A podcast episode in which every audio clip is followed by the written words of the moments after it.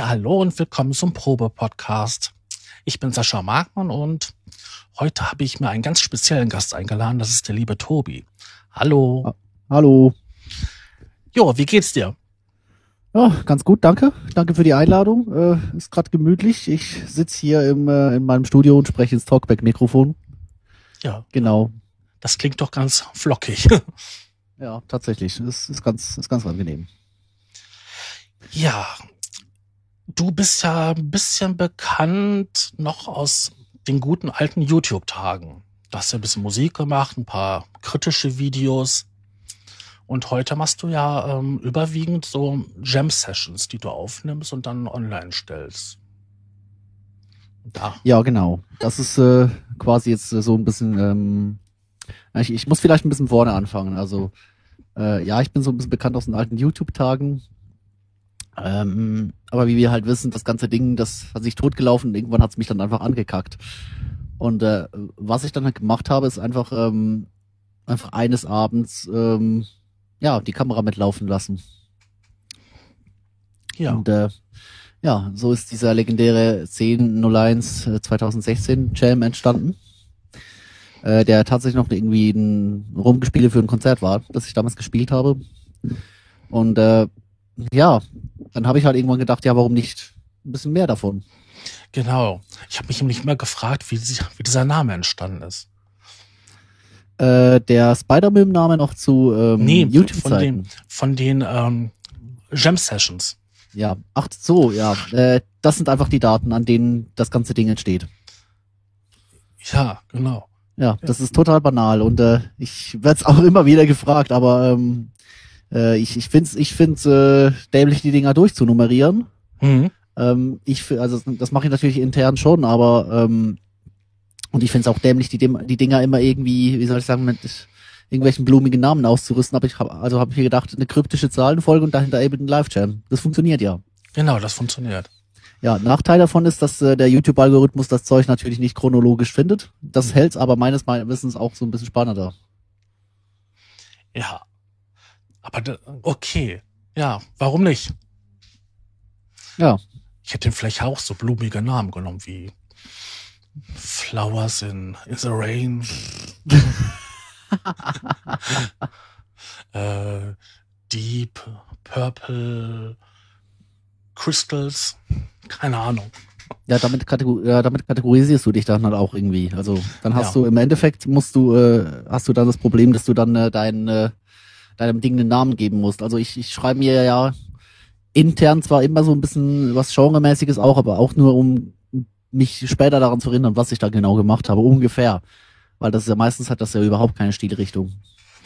Ja, das sind aber immer sehr, sehr, sehr schöne ähm, ja, Kompositionen, die da so auftreten. Oh, ja, ähm, ich habe ja jetzt eigentlich alle gehört. Ja. Dies, die du so veröffentlicht hast. Und ähm, da gibt es ein paar, die sind sehr, sehr spacig, andere sind sehr ähm, drohnenlastig und andere sind wieder richtig groovy oder es wechselt sich ab. Und das macht die gesamte Sache mal sehr, sehr spannend. Ja, kann man so sagen. Das sind aber auch tatsächlich, glaube ich, so ziemlich alle, die ich je gemacht habe. Weil äh, das, das kann man an der Stelle ja gerne mal erwähnen. Äh, das sind alles First Takes. Also die, die äh, werden, äh, da wird das Setup aufgebaut, das Projekt, also das Projektfile geschrieben, dann wird einmal aufgenommen und dann wird äh, der Take genommen. Wenn da nicht technisch irgendwas komplett schief geht, dann wird der Take genommen, äh, der Film gecuttet, das Ganze synchronisiert, ähm, rausgerendert und hochgeladen. Also da gibt's auch keine zweiten Chancen und so. Ähm, das muss direkt raus. Ja, man sieht, man sieht das ja, ne? dass es ja ähm, quasi so live gespielt ist und ja, das stimmt schon, aber man, man, das ist natürlich die Frage, das, das, ich meine, das gibt's ja auf YouTube mittlerweile auch zuhauf. Es gibt halt solche, die, die machen vorher so ein bisschen ihre Rehearsals und geben dann den besten Take raus oder die haben ihr Setup, das sich halt nur marginal ändert. Ähm, ich habe mir halt damals einfach gesagt, okay, gut, äh, ich schmeiße jetzt jedes Mal das Setup um, wobei sich das äh, jetzt erst in Staffel 2 wirklich entwickelt hat. Das war ja vorher eher so on the fly, was gerade da stand für die Arbeit. Ähm, und als ich dann umge umgezogen bin, also ich habe ja die ersten drei, äh, 13 Champs damals noch äh, Studio 41, 48 gemacht. Ähm, und äh, jetzt, ähm, wo ich umgezogen bin, äh, war es halt einfach nicht mehr möglich, alles so aufzubauen, beziehungsweise bestehendes Setup zu nehmen. habe ich mir halt gesagt, okay, jetzt schmeiße ich halt für jeden Jam echt das Setup um. Ja, das ist ja das, was man ja sieht, ne? dass bei, jeden, äh, bei jeder Aufnahme ähm, alles komplett neu ist und das finde ich sehr interessant. Dass du dir jedes Mal so den, die Gedanken machst, was nehme ich jetzt und ähm, da gab es sogar beim letzten Set ähm, einen Controller, den, den ich noch gar nicht kannte, womit du die Drums reingetrommelt hast. Ach, der. Äh, das, das ist der Cuneo. Den habe ich ah. aber schon ein bisschen länger. Das ist auch der, den ich im, im Hauptsetup habe. Mhm. Also das ist quasi, den habe ich, äh, nutze ich dort eigentlich auch als Launcher. Ähm, der kann aber auch anderes. Mhm. Halt, das, das, das ist wirklich ein super Teil. Also das ist, ähm, ich habe ich hab ja lange Zeit, ich, ich komm, du kommst ja von irgendwo bei solchen Sachen, du, ich, ich komme von Novation, Launchpad, Launchpad-App. Genau, das habe ich ja damals gesehen. Also. Ja, ich habe auch einen Push, also ich habe mir damals eigentlich den, äh, ich komme von Logic, also GarageBand, Logic und dann halt so mehr oder weniger, irgendwann wurde es dann professioneller. und dann habe ich mir mehr so oder weniger so aus einer Laune heraus einfach gleich mal äh, Ableton in der Vollversion mit einem Push zusammengekauft. Das Ganze zuerst mal ein halbes Jahr rumgestanden und hat toll geleuchtet und dann habe ich es, äh, als ich mal den Rechner neu aufgesetzt habe, einfach probiert und dann äh, spontan bei einem Freund einen Crashkurs belegt. Und ja. äh, dann äh, habe ich halt gemerkt, durch das, was ich halt beruflich mache, oder auch die, die, die Sounds, die immer quasi ähm, gefordert war, äh, war es halt einfach vom Workflow nochmal was ganz anderes. Und dann habe ich ja auch ähm, damals beschlossen, ähm, jetzt äh, setze ich mich daran. Ich, ich du, du lernst die Sachen eigentlich on the fly. Also das ist jetzt nicht, äh, ich bin jetzt nicht so der Mensch, der Bücher wälzt, um, um das Zeug zu können. Sondern ich habe ja halt einfach gesagt, gut, ich, ich will was ausprobieren, dann äh, mache ich das auch so innerhalb von so einem kleinen Session-Projekt oder dass ich dann natürlich wieder weglösche im, im Fall, dass es nur ein Experiment ist oder halt eben auch ähm, dann tatsächlich äh, diese Jams gemacht habe. Tatsächlich ist es eigentlich immer aus der Situation heraus entstanden, ich will was testen. Ähm, und wenn ich schon da so, so einen Aufriss drum mache, dann, äh, dann teile ich das auch mit der Welt, ja. die das offenbar doch besser aufnimmt als ich es eigentlich selber. Also ich denke mir da manchmal, was, was ist das für eine Scheiße, oder? Ja, das ist ja dieser Kritiker in einem selber drin. Also ich bin auch mein größter Kritiker. Also ähm, wenn ich immer auf mich hören würde, würde ich gar nichts veröffentlichen. Sei es weder Videos, sei es noch Podcasts, sei es Musik. Also weil ich denke immer, ich bin mal ganz, ganz schlecht und ganz, ganz grottig und das kannst du keinen ähm, zumuten. Das ist ist natürlich eine Gratwanderung. Also ich habe auch schon, gerade im Podcast-Bereich, habe ich, glaube ich, mehr Giftschrank produziert, als äh, ich dachte, dass im Endeffekt dann rausgekommen ist. Ich habe ja, ja, auch einen, einen Podcast und habe ja auch immer wieder Podcasts gemacht, sei es bei Brain Content oder mit äh, äh, auch mit äh, eigene Sachen. Ich denke mal an, wie, wie sag mal, nicht die Isolierstation, sondern die dieses diese Parodie-Verarsche. Genau. Die Implo diese Implodierstation. Implodierstation, ja genau. Das, das, das Ding war halt einfach, ja, ganz ehrlich, das Ding war nach sieben Folgen so durchgespielt. Äh, ich ich habe, äh, da, da gab's nichts mehr zu holen. Das Ding war, ähm, ja, durch und tot. Nach dem Motto, ey, äh, besser wird's nicht mehr. Aber das stimmt schon, das war, das war durchaus sehr lehrreich. Ich würde auch zwei oder drei Folgen davon würde ich auch bezeichnen, immer noch als mit das Beste, was ich je gemacht habe. Wenn man es, äh, also stilistisch gesehen. Es war ja eigentlich ein einzig großes Kabarett-Theaterstück. Ja. Aber man muss Mut haben und sowas halt zu veröffentlichen und also ich, ich würde es wahrscheinlich heute auch nicht mehr veröffentlichen. es ist ja auch nicht mehr öffentlich tatsächlich. Ähm, das liegt auch daran, dass äh, mein Podcast-Kollege damals eine politische Karriere eingeschlagen hat. Ja. Wir das Ganze dann ähm, in weiser Voraussicht äh, einfach mal aufgenommen haben. Aber ich höre mir tatsächlich einige der Folgen immer noch sehr gerne an. Ja, mir sind da auch noch so ein paar in Erinnerung. Vor allen Dingen mit, ähm, wie die Daniela mit dabei war und die Mutter gespielt hat. Von den Lochis. Genau. Ja, das, das war eine Großtat. Spazieren gehen in Christoph Krachten. Ja, das ist total genial, also. Ja, das ist fast schon schade, dass die Zuhörer das nicht mehr hören können. Ja. Keine Ahnung, vielleicht mache ich irgendwann mal einen Supercut. Ja, aber das sind so diese Sachen, womit ich dich auch in Verbindung bringe. Ne? Also zum einen dieses ähm, extrem kreative, was du da machst mit den Jam Sessions, wo du immer wieder was Neues ausprobierst, ähm, interessante Melodien findest vor allen Dingen. Und dann sind dann halt ähm, diese extrem kritischen ähm, Beiträge, die du damals für YouTube gemacht hast, wo du ähm, ja dieses Abrechnungsvideo fand ich total genial von dir, wo du quasi noch mal die Zeit, wo du bei Apple War warst, warst und ähm, das noch mal so aufgeführt hast, wie das für also dich damals war. Ach so, dieses, äh, ich war nie bei Apple War, aber ähm, nee, das, wo du zu äh, Besuch also, warst. Ach das, ähm, äh, gut, bei Apple War selber war ich ja nie zu Besuch. Ich war bei ähm, bei Leuten von dort, aber ja. war, damals war damals war Apple War ja schon Geschichte. Ähm, das stimmt schon. Also das war äh, das Zwischenfazit, ja. Das hätte ja auch eigentlich gar nicht das letzte werden dürfen oder sollen. Ist es dann im Endeffekt doch geworden, weil ich dachte, es ist, es ist alles gesagt. Ja. Das stimmt natürlich schon. Wie gesagt, ähm, Abrechnungen, derbe Abrechnungen mit äh, auch mit meinem abartigen Humor teilweise. ähm, ich möchte jetzt nicht sagen, dass es das war, aber ich glaube einfach, die, die Nummer ist halt wirklich auch durch. Ich mache jetzt, äh, und das ist eigentlich auch die Parte hinter den Jam Sessions, ich mache eigentlich etwas, das ähm, ich so oder so mache. Sei es jetzt, weil ich ein neues Plugin habe und mich mal durch die Presets spiele, sei es jetzt mal, weil ich eben halt äh, ein bisschen mehr mit den Controllern mache. Ähm, und das dann halt aufzunehmen, das sind zwar zwei Stunden, die du dann investierst für Schnitt und Hochladen und so, aber im Endeffekt macht das ein paar Leuten Freude und ich muss das gleichzeitig nicht auf dem Kanal haben, der irgendwie quasi ja. bekannt ist oder oder auch nur nur schon den den alten Stil hat. Ich würde jetzt nicht sagen, dass der der Spider-Block Kanal tot ist für immer, aber das Ding hat schon, das Ding hat schon auf irgendeine Art durch. Ja, man entwickelt sich auch weiter, ne? Oder das Medium ja. entwickelt sich weiter und ja, das Medium entwickelt sich weiter, glaube ich. Ich, ich habe mich sicher auch weiterentwickelt, kann ich gar nicht abstreiten, aber ähm, ja, ich, ich, ich sehe es nicht mehr nötig, äh, meinen Senf dazu zu geben. Es gibt, glaube ich, ein, eine Sache, die ich noch machen würde, und das wäre eine retrospektive Betrachtung auf Tube Clash, aber dazu muss ein bisschen Zeit vergangen sein. Weil ja, da, da du darfst aber nicht so viel Zeit vergehen lassen, weil sonst äh, bei der schnelllebigen Zeit heutzutage und ich glaube, der Aufmerksamkeitsspanne einiger Leute. Ähm, nee, nee, das, das, das wäre ja, das wäre ja dann der Witz dran. Also das kann nicht vor nächstem Jahr, also das kann nächstes Jahr höchstens kommen mit fünf Jahren Abstand zur ersten Staffel Ach oder so. so. Da, da habe ich einfach schon viel zu viel äh, Sample-Material äh, gesammelt, um das Ding nicht äh, sang- und klanglos verstreichen zu lassen. Ich wollte also, ja ursprünglich mal, ich wollte ja ursprünglich mal die dritte, die dritte Staffel dann auch ähm, reviewen, aber das, nee, das hat keinen Spaß gemacht. Also da steckt ja richtig Konzept hinter. Da hast du schon richtig was überlegt, was du da jetzt machen willst.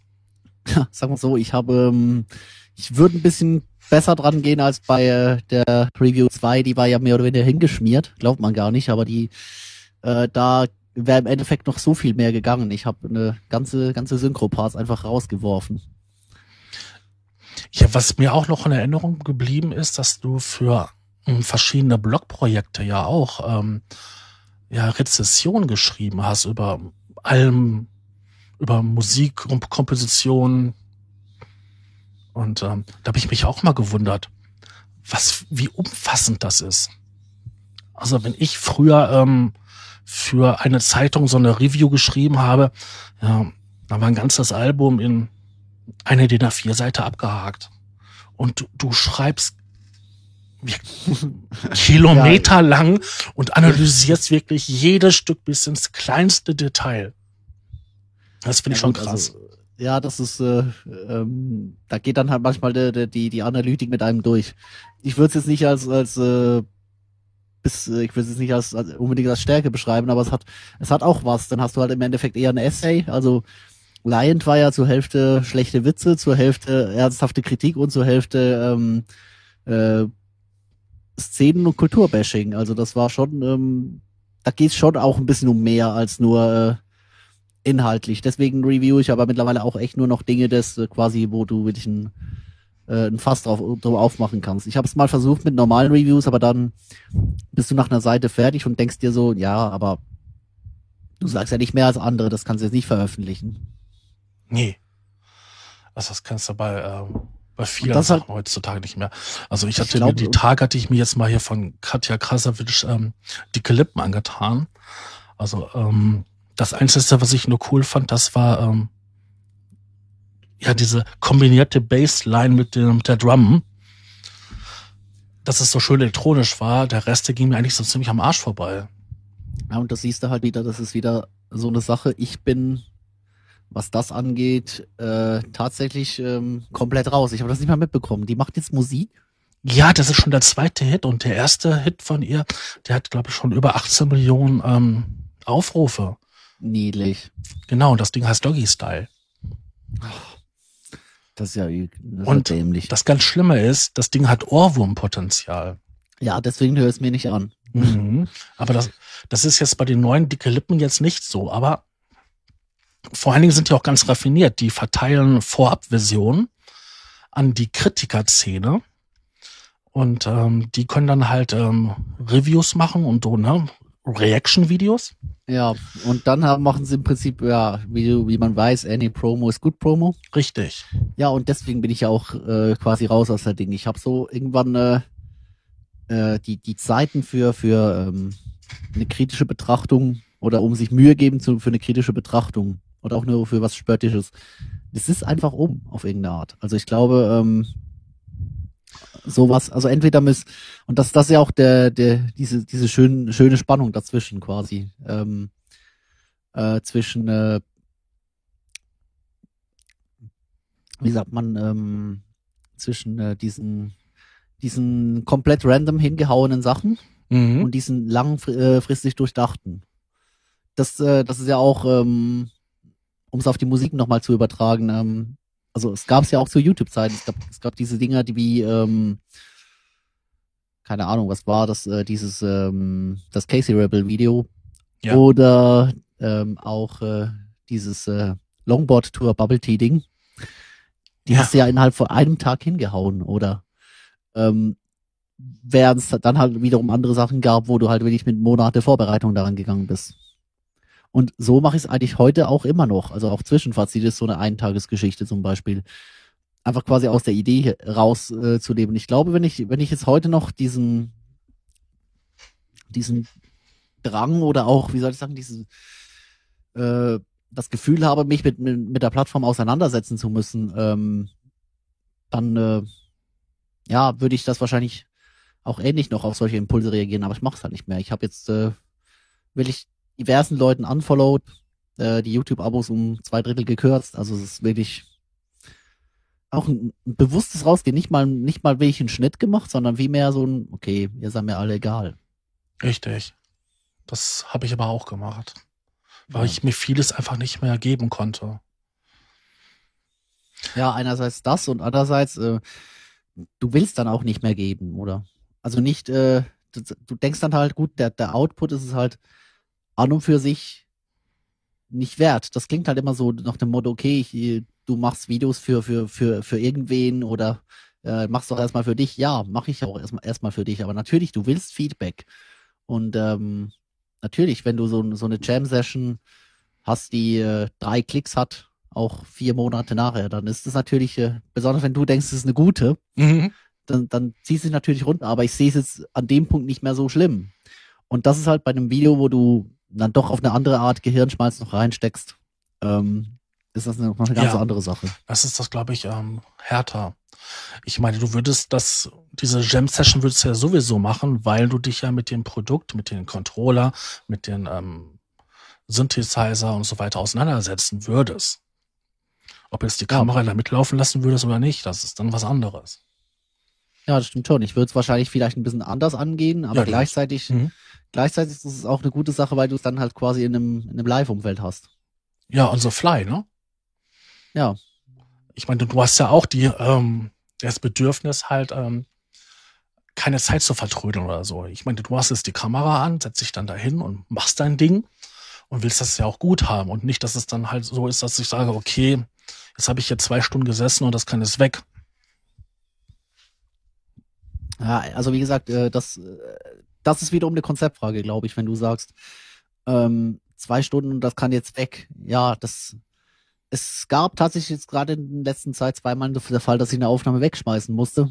Einmal, weil die Kamera nicht lief und einmal, weil äh, einfach die Hälfte der, der MIDI-Recordings gar nicht aufgezeichnet wurde. Mhm. Da habe ich mir dann wieder gesagt, okay, dann nimmst du halt noch separat eine Audiospur auf im, im Programm selbst. Ähm, aber das ist halt, ja, das ist halt schon so. Du versuchst dann irgendwie aus einem völlig verschissenen Anfang noch was hinzukriegen, oder? Selbst weil, weil du halt de facto keinen zweiten Take hast, weil ich finde, Schummeln ist da halt nicht. Also habe ich das jetzt richtig verstanden? Du nimmst also quasi die MIDI-Events auf und nicht das Audio, was du produzierst? Ähm, kommt ein bisschen drauf an. Es gibt so, also das hab, ich habe lange Zeit wirklich nur MIDI gemacht. Also es ist einfach MIDI-Events rein. Ähm, das Problem ist, ähm, wenn du einen Controller hast, der halt kein eigenes Template mehr hat. Also die Launch Controls sind da sehr unproblematisch. Bei Dingen, die du separat verlinkst, wird wird schon ein bisschen schwieriger. Also wenn ich äh, Putties auf dem Nord anfange zu verknüpfen mit den Plugins selbst, äh, dann speichern die das in der Regel nicht ab. Nee, das speichern sie nicht, nein. Und deswegen äh, nehme ich in solchen Fällen dann eine Audiospur mit dem Gesamtmix auf.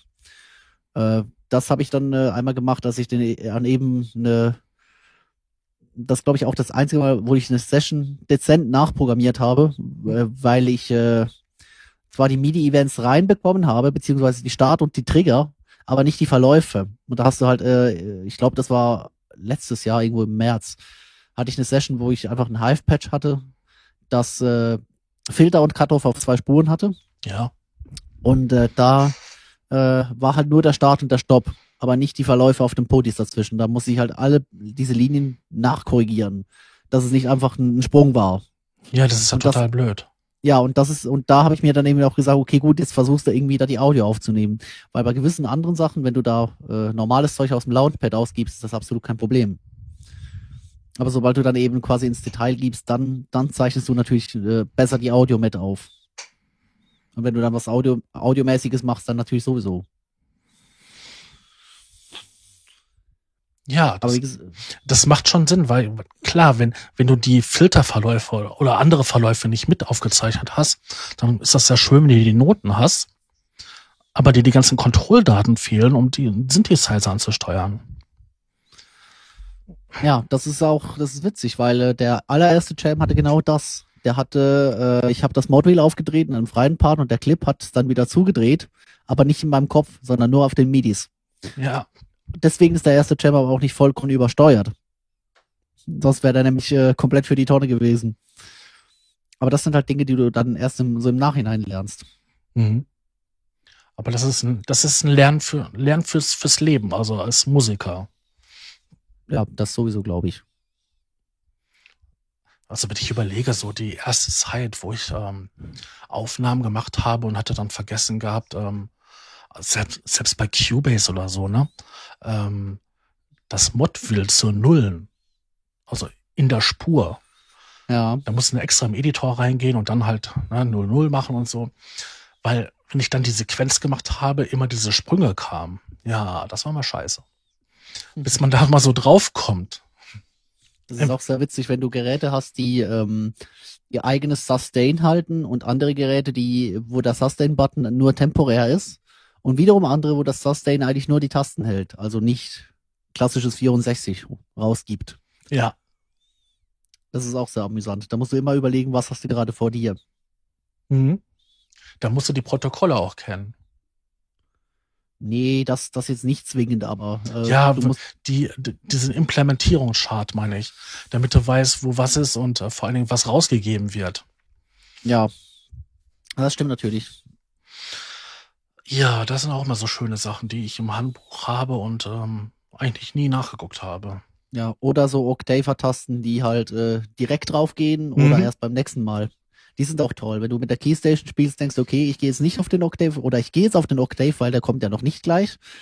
Und dann machst, denkst du das gleiche beim, beim Keyboard und zack, bist du eine Oktave oben dran.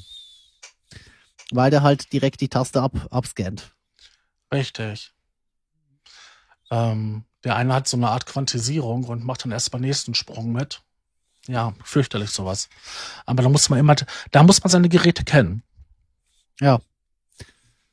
Was äh, witzig ist, weil äh, ich ja teilweise jetzt gerade im vergangenen Jahr hin wieder das eine angehäuft habe, nur um es zu äh, für einen Jam zu benutzen und dann wieder zu verhökern. Mit mehr oder weniger Erfolg, deswegen stapelt sich im Dachboden. Du kriegst deine Sachen nicht verkauft. Ja, also kommt drauf an, äh, ein Teil geht schon weg. Also beim äh, beim Zero MK2 war ich doch doch recht froh, dass er wegging. Aber sonst, äh, Nee, ich habe immer noch einen N5 rumstehen, den ich eigentlich jetzt so, so langsam bin ich kurz davor dran, den einfach in der Schule zu geben. Oh, oh, oh. Ja. Also mein MIDI-Keyboard, das ist ein ähm, Yamaha ähm, SY35. Hm. Der schmeißt noch nicht einmal richtige ähm, Velocity-Werte raus, sondern macht bei 100 Schluss. Ja, die guten alten 80er. Ja. Aber ähm, tut, was er tun soll. Ja. Den Rest kann man ja selber nochmal nachmalen. Ja, wenn man, wenn man da die Zeit hat. Man muss natürlich auch so sehen, ich bin mit dem Krempel auch im, oft auf der Bühne unterwegs. Dann hast du natürlich, es ist natürlich was ganz anderes, als wenn du zu Hause ein bisschen Ja, quasi äh, nur äh, quasi für die, so ein bisschen für die, für den Moment aufnimmst. Aber das ist halt wichtig, weil du im Moment die Dinge erkennst, die du dann auf der Bühne wiederum nicht erkennst. Ich habe zum Beispiel äh, erst nach hunderten von Jam-Sessions gemerkt, dass der Cuneo in seinem Launch-Grid auf einer Record-Note einen Befehl rausschickt, der komplett Omnisphere auf links pannt. Und zwar projektübergreifend. Oh, das ist aber nett. Bis ich das rausgefunden habe, habe ich mir hunderte von Projekten so zerschossen. Mhm. Das ist Ja. aber richtig nett. Ja, das ist total toll. Bis man so einen Fehler gefunden hat oder so einen Fehler in seinem Setup, können Wochen vergehen. Ja, ich glaube, es ging Monate. Also ich habe, Mhm. wann hab, habe ich eine Neo jetzt, glaube ich, seit 2016 im Sommer. Ich habe es Anfang letzten Jahr, äh, Anfang dieses Jahres rausgefunden. Ich hatte ein, ähm, so ein Phasensampler. Ähm, so 16 Spuren, oder eigentlich hat das Ding 40 Spuren, aber sagen wir mal 16 Spuren so, ne? Die du hauptsächlich verwendet konntest, weil die halt äh, geloopt wurden. Und ähm, der hatte auch so ein paar Eigenheiten gehabt, was halt sein MIDI anging. Und zum Beispiel war das so gewesen, ähm, ich kann ja einstellen, normalerweise beim Sampler, das ist ein One-Take, das ist halt ein Loop, ähm, das ist ein, solange wie ich die Note halte, wird der abgespielt. Ja. Das war aber genau andersrum. Oh, das ist toll. Ja, und du stellst es natürlich überall so ein und dann machst es und dann wunderst du dich, warum spielt er das Ding jetzt komplett ab? Du wirst, oh, bis du darauf gekommen bist. Ja. Das, Das ist manchmal fernab jeglicher Logik. Und dann ist das so ein Hersteller wie Yamaha oder so, ne? Also einer, der es eigentlich wissen müsste. Ja. Aber wir reden hier auch vom Hersteller, der es geschafft hat, ähm, einen, ein Bühnenkeyboard zu bauen, das nur auf festgelegten MIDI-Kanälen empfängt. Ja, das haben die aber mehrmals gemacht. Ja, Und das- immer und immer wieder. Und das nicht nur auf der ähm, Bühnen oder ähm, so Stage-Equipment, sondern angefangen von ja, Wohn- oder Kinderzimmer-Keyboard bis zum Studiogerät. Ja, da würde ich es ja noch verstehen beim Kinderzimmer, aber beim Studiogerät wird es dann ein bisschen was anderes. Das ist auch so mit der Grund, warum ich kein Motiv spiele. Weil eigentlich bin ich damit groß geworden. Und ich hatte gerade neu, neulich wieder einen S90 unter den Händen. Das ist einfach ein gutes Gerät, wenn du weißt, was du damit machst. Also mich würde mal so ein Montage mal reizen, weil ich auch die FM-Synthese so toll finde. Ja, aber wie gesagt, da bist du dann wieder beim Problem, den ganzen Spaß zu bezahlen. Mhm. Alle hab Nase lang das- neue Dinger, das ist fürchterlich. Ja. So alle zwei Jahre bringt ja jeder Hersteller so einen Knaller raus. Ja, nee, gut, also der Kronos hat jetzt auch schon acht Jahre drauf. Aber ähm, nee, vor, vor allem, du hast halt keinen Platz. Also wenn du, das merkt man jetzt gerade in der zweiten Season ja sehr schön, wenn du da das quasi das Zimmer anschaust. Ja. Das ist äh, vollgestellt und immer der gleiche Raum. Wenn du die ersten elf Jams guckst, also Season One, damals hatte ich halt, da will ich einfach Platz. Ich konnte mich ausbreiten. Mittlerweile ist mein komplettes Zimmer kleiner als diese, dieses Ding. Ich bin froh, dass ich außerhalb kochen kann. Ja, super. Äh, wenn ich überlege, wenn ich alle meine Geräte jetzt nehme und das wären dann halt ähm, 61er oder 70er Keyboards, dann würde das auch verdammt eng aussehen. Also ich bin froh, dass ich da halt ein, einiges als Rackgeräte habe von diesen 80er Jahre oder 90er Jahre Schätzchen.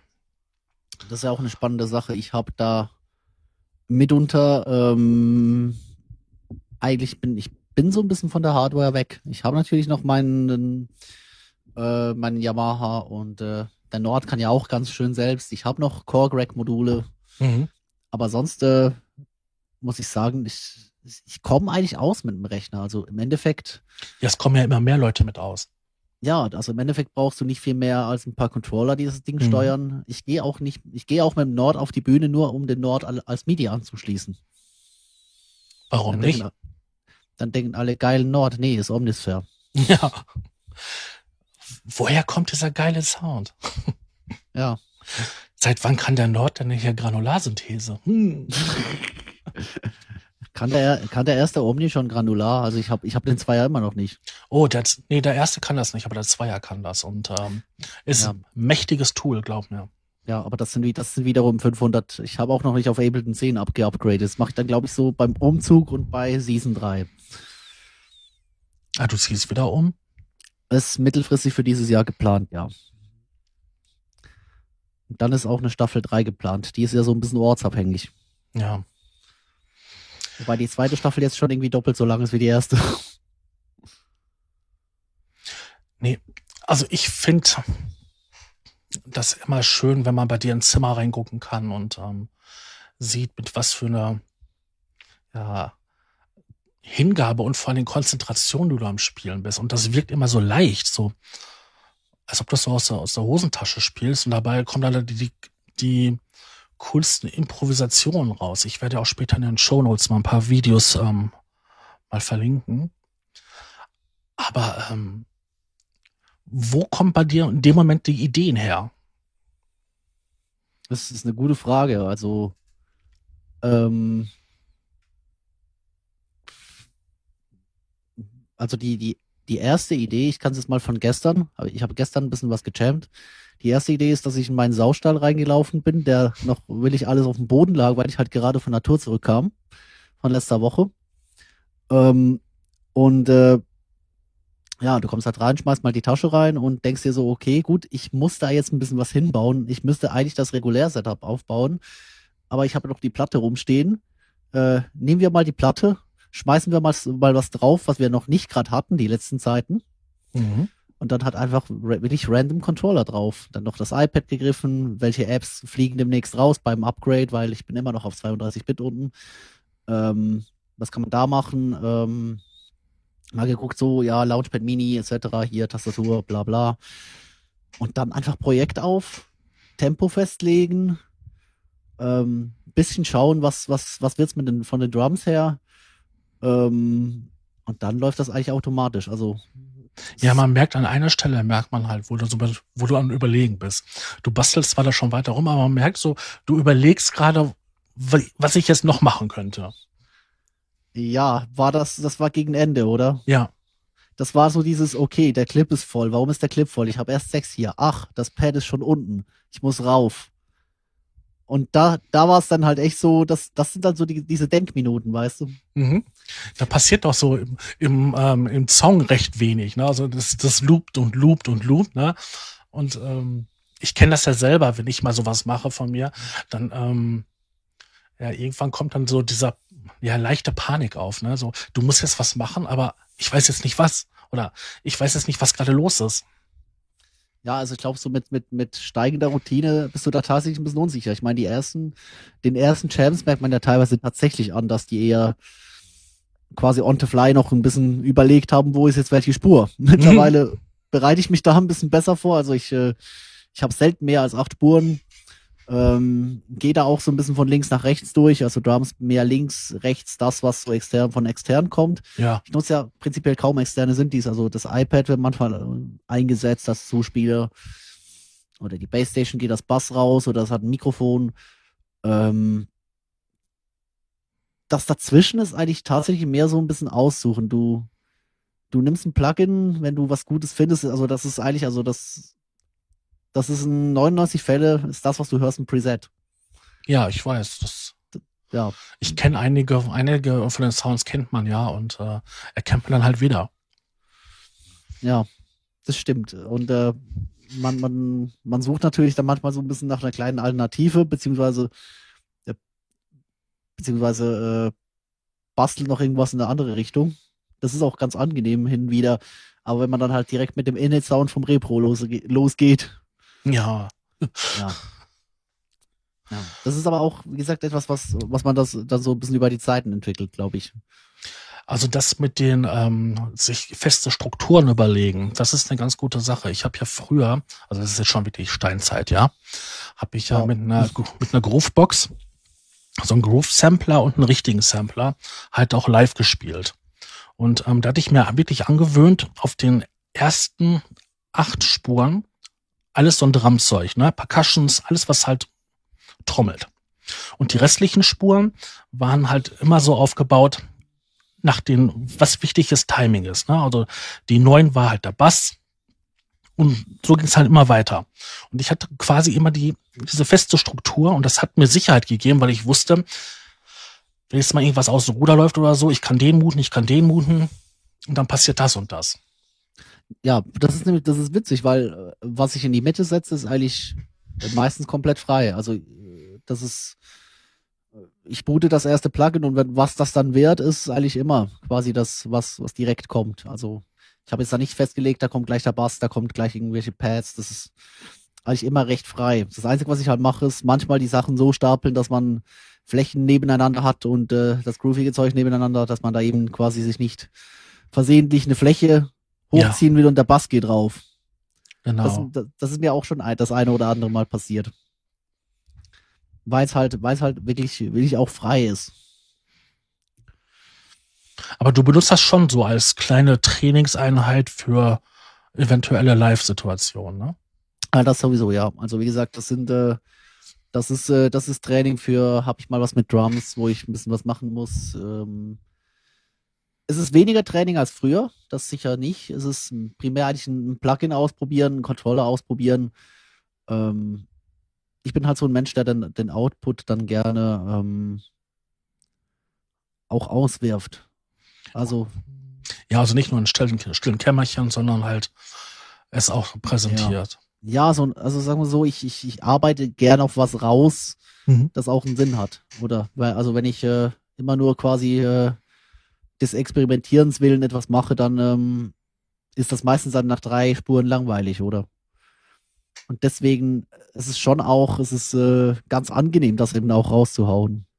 Ich finde das ja, ich finde das ja auch spannend, wie es äh, auf YouTube wirklich so Leute gibt, die das wirklich auch mit einer Leidenschaft machen, die das professionell machen, die das äh, quasi oder auch einfach nur ähm, äh, Raine, kennst du wahrscheinlich? Ja. Der war so ein bisschen die Inspiration, weil der hat ja, der hat ja echt, äh, der ist ja eine Maschine in dem, also der ist äh, perfekter, als ich das wahrscheinlich jemals hinkriegen werde. Aber das ist halt dem auch, dem sein, äh, quasi dem sein ähm, musikalisches Hauptarbeitsfeld. Das ist bei mir halt nicht. Also, und äh, deswegen will ich da auch nicht derjenige sein, der sich äh, einen 10er USB-Hub kauft, sondern ich sage, gut, bei mir sind vier, fünf Anschlüsse frei, maximal sieben, das war's.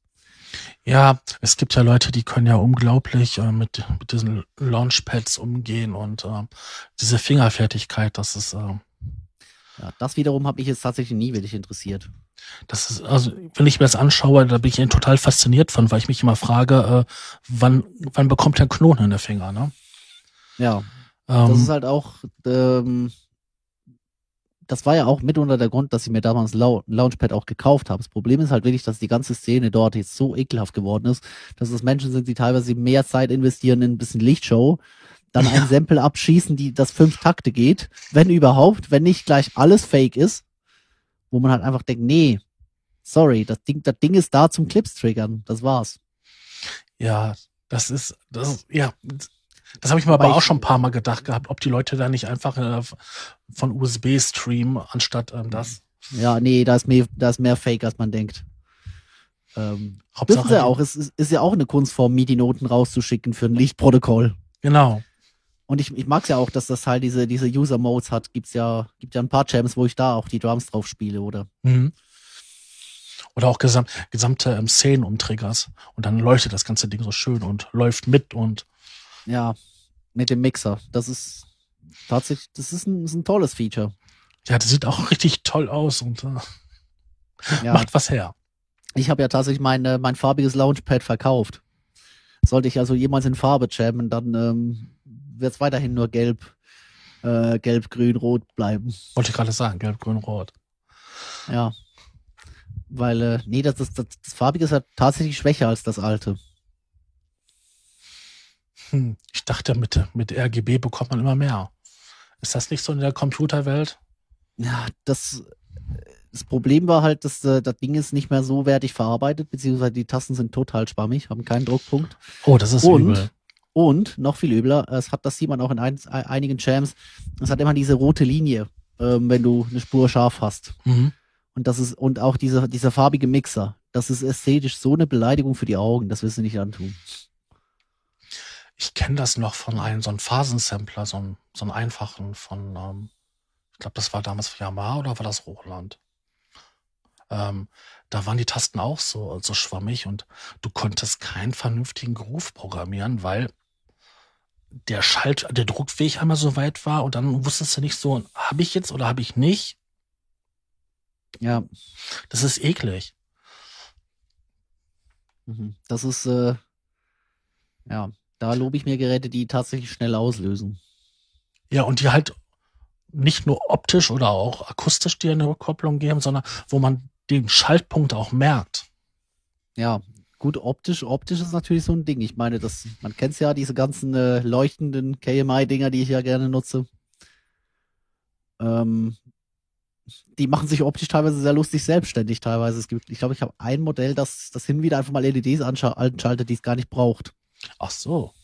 Das ist Ja. auch nicht schlecht. Das ist auch nicht schlecht. Aber Vielleicht ist das äh, eine Lichtorgel oder möchte eine Lichtorgel sein. Ja, ich frage mich auch, was schicke ich da rein, damit das blinkt? Weil eigentlich ist das eine, eine eigene Elektronik. Aber die Teile sind tatsächlich so geil und ich warte jetzt immer noch auf die größere Version. Weil das halt echt, das ist halt echt eine schöne Alternative zum Seaboard. Du hast diese, dieses 3D, diese ähm, Multitouch-Oberfläche, die von Ableton immer noch nicht akzeptiert wird. Fickt euch Ableton. Also ganz ehrlich, das, also jetzt, jetzt ist MPE MIDI Standard, jetzt können sie es echt mal impl- implementieren. Ähm, ja,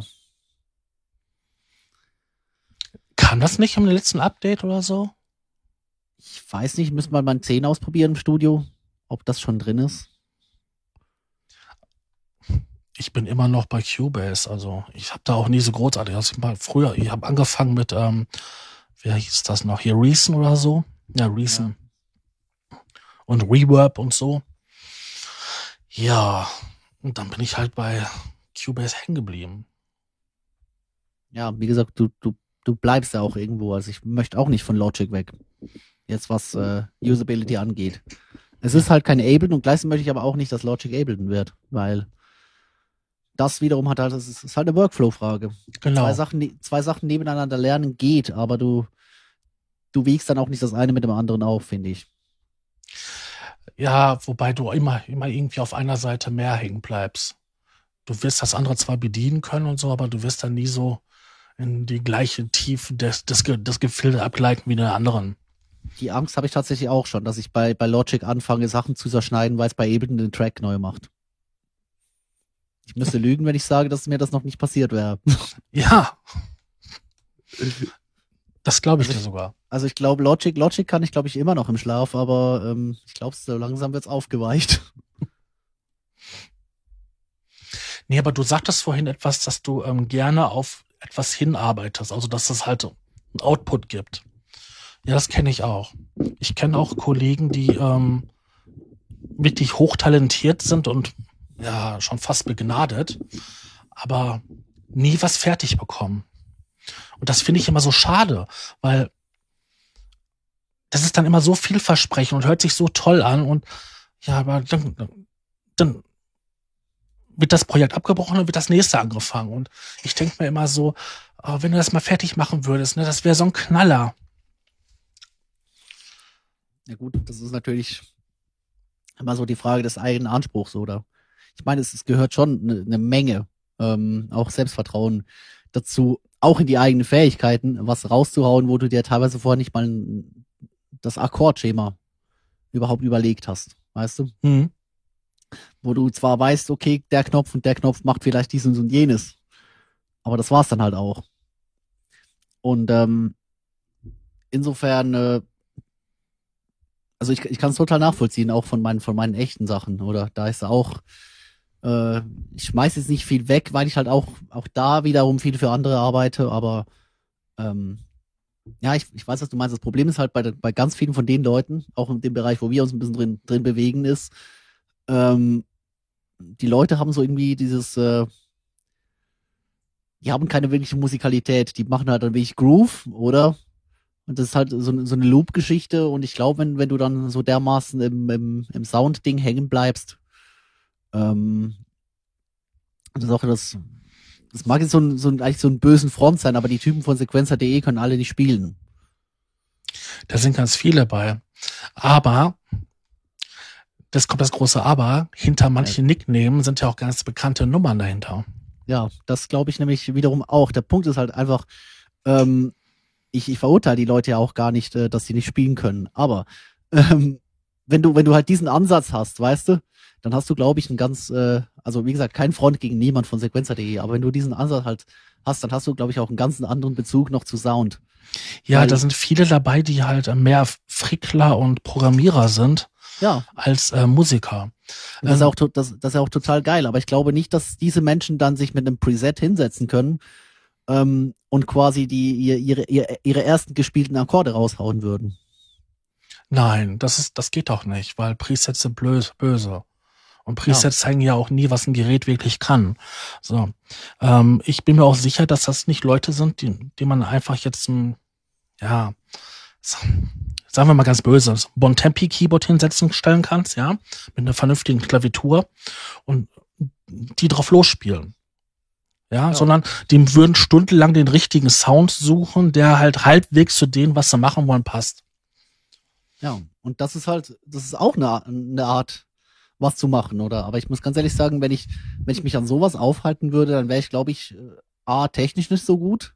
Ich bin jetzt nun wirklich kein guter Pianist im Endeffekt, aber ich halt, auch nicht. Äh, das, das Verständnis ist halt da, oder? Und eben diese, diese Tastaturgeschichten. Und ähm, ich finde es immer schön, wenn ich eine Session mache, wo ich wirklich ein, Key ein großes Keyboard habe. Das merkt man dann auch, weil es normalerweise handwerklich die besten sind. Ähm, und äh, aber sonst ich, ich glaube, ganz vieles, was man halt da macht, ist spielerisch und ich, ich beneide diese Menschen, die, die da von der Soundseite her können, weil ich äh, hergehen können, weil ich kann es nicht. Also ich rege mich drüber auf, dass ein Preset scheiße klingt und nehme das, nehme das nächste. Okay. Also ich, ich kenne beide Seiten. Ne? Also ich habe Musik von der Pika auf ähm, gelernt. Das war damals in der Schule immer eine große Nummer und ähm, später dann noch Musikschule. Ähm, ich kann mich aber auch darin verlieren, halt stundenlang irgendwelche Sounds zu basteln oder Sounds zu schichten und sowas. Der, man muss den Punkt finden, wenn man jetzt halt dieser, dieser Soundfrickler ist, wo man anfängt, Musik zu machen.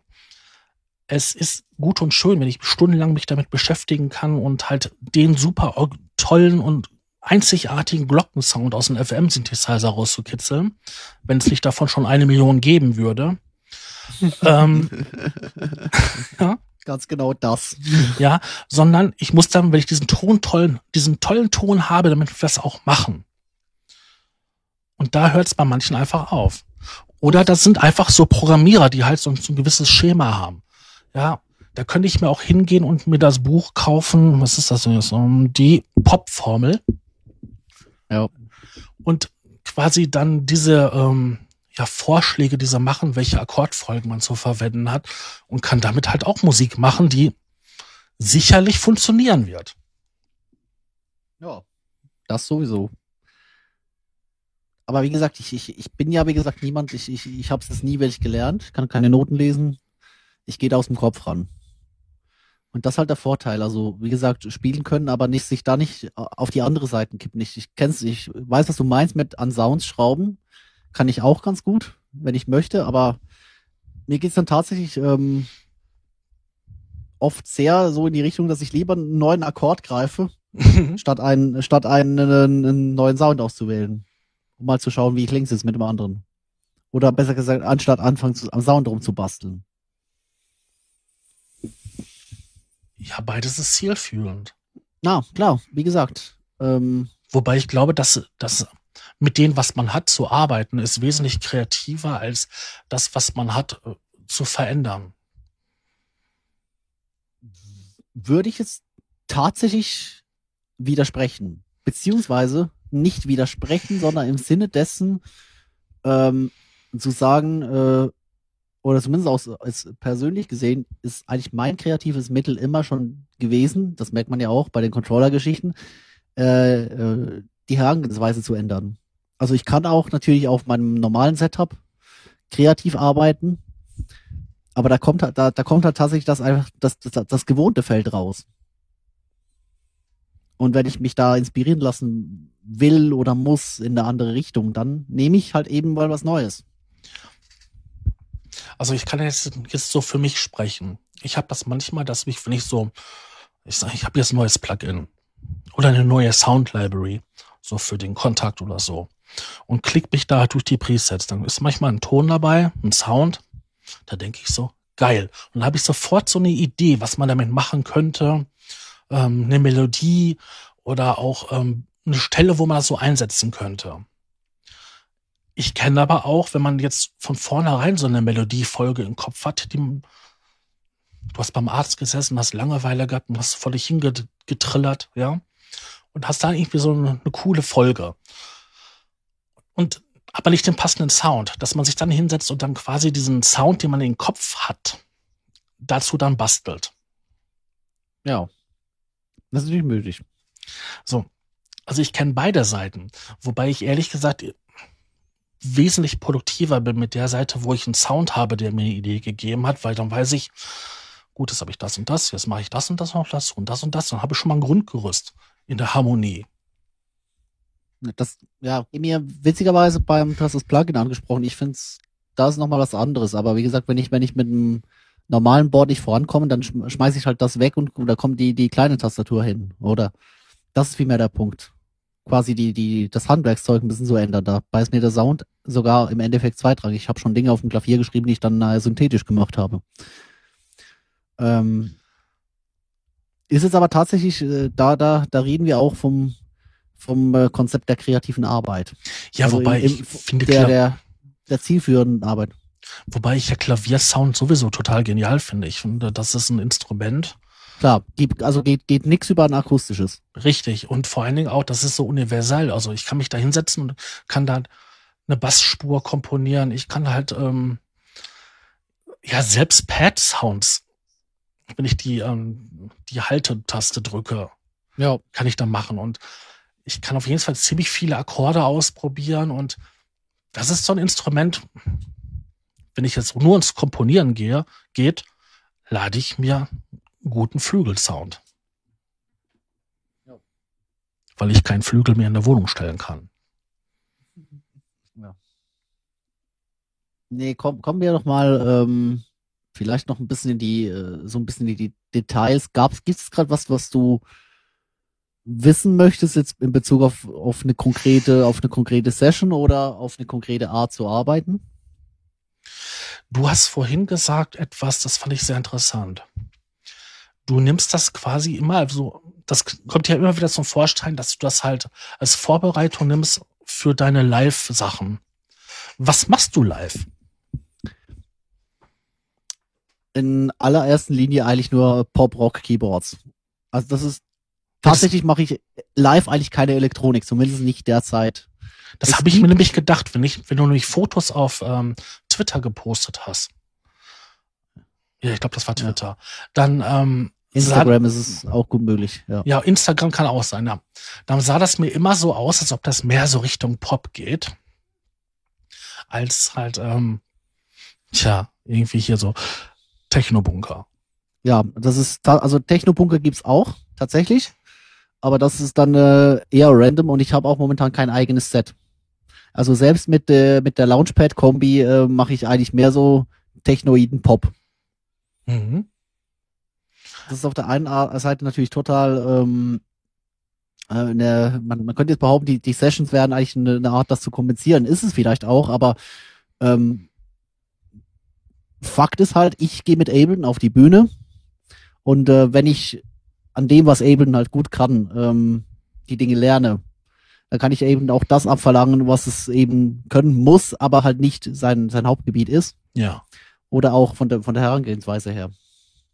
Also wenn ich mir das vorstelle, wenn, wenn du da die Elektropop-Sachen machst da, da sah mir auch so aus, ob du begleitet wirst. Oder du begleitest. Ja. ja. Meistens so zweite Keyboards im Schnitt eigentlich. Oder erste, aber eher zweite, schon eher so das synthetische Zeug. Piano mache ich ja grundsätzlich kaum. Genau, aber das sah aber auch aus, als ob da Gitarre und Schlagzeug und das alles da ist. Ja. So habe ich noch nie gearbeitet. Nee, ist auch eine Möglichkeit. Also, ähm, ich find's klar, es ist, ist mein, mein Haupt, eigentlich die, das Zeug, was ich hauptsächlich mache. Ich find's eine, eine ganz angenehme Art, da quasi elektronisch rauszukönnen. Muss Mhm. aber nicht mal sein. Ich, ich arbeite auch gerne elektronisch in der Gruppe. Jetzt sei es bei irgendwelchen Jam-Sessions mit anderen zusammen oder auch bei etwas organisierteren Sachen. Ähm, Aber ähm, ist mal so Elektro-Sound oder E- Elektro meets Pop oder so, das gab's ja immer wieder mal. Also jetzt so ganz spontan fällt mir da, ähm, wie hieß sie denn, Lucy Electric rein oder so, wo dann ähm, alles richtig klassischer Pop eigentlich war, aber schon ja synthetische ähm, Elemente enthalten waren. naja, der, der, die, die heutige Popmusik ist ja synthetisch. Der ist ja komplett im Rechner entstanden, ich weiß. ja, Das war aber schon, das war es aber schon vor zehn Jahren oder vor 15 Ja, Jahren. eben, also wie gesagt, das ist eigentlich, äh, ähm, ja, Es geht ja nur um die, um die Sounds oder um die Instrumentierung. Ja, du kannst halt von, von beidem sehr viel mitnehmen. Auch wenn du, wenn du quasi, äh, auch gerne, das, das, das ist halt auch das Schöne, wenn du, äh, was, was die Sessions halt bringen. Du hast ein, du willst was Neues te testen, dann testest du es halt erstmal in einem Feld, wo nichts kaputt gehen kann. Richtig. Weil wenn ich, wenn ich mir den, den Zero kaufe und den gleich auf die Bühne schleppe und der sich dann herausstellt, wie er sich bei der Jam Session herausstellt, dass er komplett Ableton mit irgendeinem Protokoll zerfickt, ähm, Ja, wo du am Ende alles live programmieren musst. Mhm. Ja, Auto, Automap. Automap ist ein ganz großes Drama. Ähm, ich habe noch nicht mal Automap installiert. Der könnte eigentlich auch ohne Automap, aber das dauert so lange. Dann habe ich irgendwann einfach gesagt, scheiß drauf, ich hänge jetzt ein MIDI-Interface dran und äh, programmiere das Gerät selbst. Das ist ja das Fürchterliche bei manchen Sachen. Ähm, ich weiß nicht, ob du das mitgekriegt hast, aber es gibt ja von diesem Mio, ähm, diese MIDI-Interfaces, die haben tatsächlich mittlerweile einen Modus, ähm, wo du quasi einen Timecode senden, so ein Live- Live-Signal, ne? Und wenn Ja. ein Rechner einfriert, wird automatisch der andere Zuspieler eingeschaltet. Ja, Und das ist ja, das, das, äh, das, äh, also Mios habe ich selber, aber ich weiß, was du meinst, die, die Plays, Ja, das von, das, das Play, das Play 12 von iConnect. Ja, das, ja, das kann einen schon mal den Arsch retten. Ich meine, mir ist, mir ist mal ähm, ein Sampler eingefroren, nachdem halt Ja. ne, ein Speicherbaustein den Geist aufgegeben hat. Das ist ganz toll, wenn das da halt ähm, mit so einem stehenden Sound ähm, hängen bleibt, das Ding. Aber das gleiche habe ich auch schon gehabt mit einem, einem Rechner, der mir halt auf der Bühne eingefroren ist. das ist halt auch die Angst, die ich tatsächlich immer wieder habe. Ich bin mit einem sechs Jahre alten Mac unterwegs. Ja, Das ist eine Ansage. Also, ähm, der hat mich jetzt grundsätzlich noch nie verlassen, wenn, dann war es Mainstage, weil Mainstage sind einfach Müll programmiert. Ähm, aber ähm, nee, ich weiß ganz genau, was du meinst. Also ich fühle mich manchmal auch ein bisschen zu abhängig vom Rechner. Wobei ich das immer noch so, ah, es gibt ja manche Projekte oder so, die haben dann wirklich nur noch einen Laptop stehen, dann einen Controller, vielleicht sogar noch einen zweiten. Und dann sind die da so zugange und klicken sogar mit der Maus noch rum, oder mit dem, mit dem ähm, Pad. Und ich finde, das sieht manchmal so aus, ob die da auf der Bühne stehen und ihre E-Mail checken. Davon gibt's ja tatsächlich, äh, also das E-Mail-Checken ist ja, ist ja ein Klassiker eigentlich. Gibt's auch tatsächlich im DJ-Bereich sehr oft. Ich habe mal äh, wo gespielt, wo der Vorgänger DJ also effektiv nichts gemacht hat. Der hat halt einfach Play gedrückt. Ach, der hat einen USB-Stick reingetan, ja. Ja, nee, der hat, hatte seinen eigenen Rechner dabei, hat den ans Interface ge gehängt. Das hat fünf Minuten gedauert, bis das überhaupt lief. Mhm. Und äh, dann hat der während der ganzen Geschichte eigentlich nur ein Porno geschaut. Nein. Ja. Ja, es geht auch, ja. Das Ich- geht auch. Ich habe aber auch schon Leute gesehen, die die geilste Show abgezogen haben. Und im Endeffekt in den Controller war kein einziges Kabel drin. Ja. Kann ich so auch. Also wenn ich Cover-Sachen habe, habe ich von vielem auch ein Backup. Also ich gehe ich gehe da raus und äh, drei Spuren von vier laufen vom Band. Das fühle ich mich ab einer gewissen, sagen wir es mal so, ähm, Promillezahl des Publikums fühle ich mich da auch nicht mehr schlecht. Okay, ja, ich das kann man ja alles machen. Aber das ist ja auch so, wie, wie ich früher live gespielt habe oder so weiter. Da waren Sequenzer drin und der hätte auf eigentlich das Stück komplett alleine machen können. Das Einzige, was ich gemacht habe, waren die Pattern umschalten und tatsächlich ein paar Reglerbewegungen. Ja, und das ist aber auch wiederum der Punkt, wo, wo wir jetzt wieder beim, beim, beim, halt beim, beim Workflow lernen sind. Ähm, ich habe ja schon gesagt, ich, ich nehme nichts, was ich mir neu gekauft habe, direkt in den Proberaum oder die Bühne mit. Und da hast du halt, äh, du lernst das dann quasi im, im Einsatz selbst und ähm, lernst auch so ein bisschen, was mit dem Gerät nicht geht. Wie gesagt, Cuneo habe ich instant auf die Bühne mitgenommen, weil ich was brauchte, wo der Laster drüber fahren durfte im Notfall. Mhm.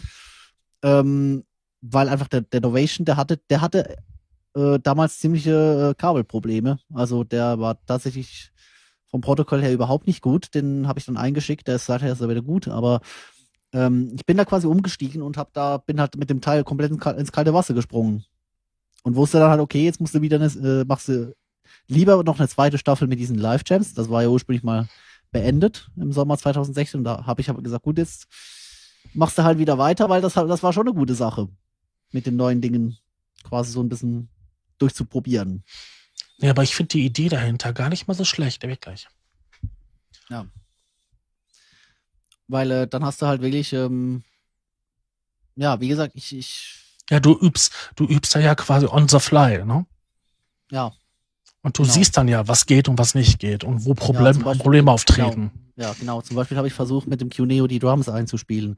Das geht halt nicht, weil der hat, der hat so ein grauenhaftes Velocity, du kannst nicht dynamisch sein mit dem oder mit dem Vers versuchen mit dem Push live äh, hin und her zu schalten. Der macht dir immer gleich das komplette Recording-Projekt kaputt. Da müsstest du jetzt auch äh, nicht mit dem eigentlichen Recorder von Ableton aufnehmen, wenn du mit dem Push Clips gibst. Das ist aber auch schön. Ja. Aber sonst aber Sachen, die man dann erst erfährt, wenn man halt so arbeitet. Ja. Ich kenne das. Man, zu Hause im Projektstudio oder so, dann läuft das alles gut. Dann nimmst du die Sachen mit bis im großen Studio, da ist eine Kleinigkeit nur anders. Und dann gibt es die größten Probleme. Ja. Und das hast du ja manchmal auf der Bühne ja auch, ne? Dass da halt ja. ähm, das Interface ein anderes ist oder du hast halt den einen Controller mit und nicht, nicht den anderen, den du sonst immer hast und ja, das war da zum Beispiel den Versuch, äh, jetzt, ich habe jetzt mittlerweile alles live und äh, Studio geklont, gewisse Dinge. Mhm. Zum Beispiel so, so einen kleinen Analog to USB ähm, von der Audiofront, die MIDI Expressions. Das ist sehr witzig, wenn du zu Hause was daran änderst und dann vergisst den zu übertragen, weißt du? Ja. Du änderst zu Hause in CC äh, und, und streamst zwar noch das Ganze ins Backup, vergisst aber, dass du den grünen unterwegs hast und nicht den, nicht den gelben. Und äh, ja, dann schießt er dir mit dem CC plötzlich wieder die gesamten Plugins raus. Mhm. Kenne ich. Sowas in der Art kenne ich, solche Verhaltensweisen. Ich habe ähm, Anfang, wann war das gewesen? Anfang der, der 2000er habe ich in Recklinghausen in so einem ja, Studio gearbeitet und habe dann auch ähm, ja, hin und wieder mal eine Bassspur und so weiter eingetippt. Wenn irgendwelche Lokalgrößen ähm, so Schlagerhits eingesungen haben. Ja, die anspruchslosen Sachen, ja. Genau. Und äh, da konntest du immer noch Schema F machen. In welcher, welcher Lage ist der Song? Ah, gut. ah, ich weiß. Und ähm, da war das auch gewesen. Da hast du, sag ich mal, was war es gewesen? Ah, das MIDI-Interface. Das hast du zu Hause gehabt und ähm, hast das dann für deine, deine Routing drauf gehabt weil das konntest du ja programmieren, ne? Das ist halt äh, das Signal von da nach da und dann halt der und der Port, die waren geklont und so. Ja. Und diese Datei hast du vergessen mitzunehmen. Weißt du, an, an solchen Stellen bin ich dann auch immer wieder froh, dass meine Teile genau das machen, was sie sollen. Mhm. Also einfach wirklich Eye-Connectivity, das, das programmiere ich nicht mal um, da habe ich mal den Editor auf. Das hat einfach ganz klar den Auftrag, du gehst, gehst komplett Vollröhre rein auf allen Kanälen. Weil dann änderst du im Endeffekt im Projekt rum. Richtig. Und das ist das Tolle an den neuen Geräten, dass sie alle so Class-Compliant sind. Du kannst es abziehen, steckst den nächsten dran und das läuft erstmal. Ja. Das hat, das hat wirklich von Vorteil. Ich habe hier noch ein altes Motu da im Studio, das hat ewig gebraucht, bis es überhaupt lief am neuen Gerät. Also nicht am, am, auf dem neuen Mac OS. Ich habe jetzt das Focusrite mitgenommen, weil ich genau weiß, auf, auf meinem Rechner wird es wieder nicht laufen. Mhm. Dass da solche Probleme sind. Es war ja auch einfach, aber andererseits, wenn du dir überlegst, ähm, was ich jetzt halt mache, das war vor zehn Jahren so gar nicht möglich. Kraftwerk haben sich noch Döpfer hingestellt und mittlerweile sind die mit einer mit einem QNEO, einer Machine und einem Creamware Controller unterwegs. Ja. Und so einem Newmark Scheiß Controller von irgendwie für 30 Euro oder so. Ja, die haben noch eine Zeit lang so extra so speziell gebaute Sachen für sich gehabt. Ja. Und mittlerweile ist das auch nur Consumer-Hardware in einem schicken Design. Es ist halt mittlerweile auch, ja, mittlerweile ist es nicht mal mehr schickes Design, mittlerweile ist es halt echt Zeug, das du auf dem Markt kriegst. Es ist halt mittlerweile aber auch, äh, das ganze Ding hat sich ja so dermaßen entwickelt und das ist auch so ein bisschen die Frage, wo ich mich regelmäßig noch überlege, äh, wie gehst du jetzt weiter? So, ich, ich will noch so ein bisschen mehr in Richtung M äh, Multi, also MPE, äh, Multipolyphonic Expression. Ähm, Ist halt auch wieder eine Geldfrage, oder? Also man sieht hier und, wie, hier und da mal wieder ein neues Gerät. Ähm, Wenn es nicht mehr auftaucht, weiß man, ist es verkauft. Oder taucht wieder demnächst irgendwann auf. Also ich glaube, die, diejenigen, die mich nur von den Sessions kennen, hätten, glaube ich, nicht mehr geahnt, dass ich noch einen Push besitze, bis er dann irgendwann wieder aufgetaucht ist. Aber das ist halt tatsächlich immer noch das Gerät, das ich auch im Studio am meisten verwende. Ähm, und sonst, ähm, ja, es ist halt, äh, man, man hat so ein bisschen seine Workflow-Hasen, aber ganz ehrlich, ich bin auch eher am Abspecken momentan. Ja, das hat man ja immer wieder mal. Das ist auch so. Ich hatte früher immer so Phasen gehabt, da habe ich halt gesammelt, gesammelt, gesammelt. Sei es jetzt Hardware sind, sei es jetzt Software gewesen. Und dann irgendwann mal stellt man fest, das benutze ich nicht, das benutze ich nicht, das benutze ich nicht. Die Plugins müllen meine Festplatte voll. Die, ähm, ja, meine Schränke sind voll. Mein, mein Arbeitsplatz steht voll. Und eigentlich nutze ich das meiste davon nicht. Ja, dann habe ich das dann halt verkauft oder so. Gut, dann hast du das nächste Problem gehabt und dann hast du auf einmal wieder Geld gehabt. Ja. Das ist auch der Modularkreislauf. Scheiße, ich habe keinen Platz mehr. Ich brauche neue Rackkissen. Scheiße, ich Genau. habe Module über.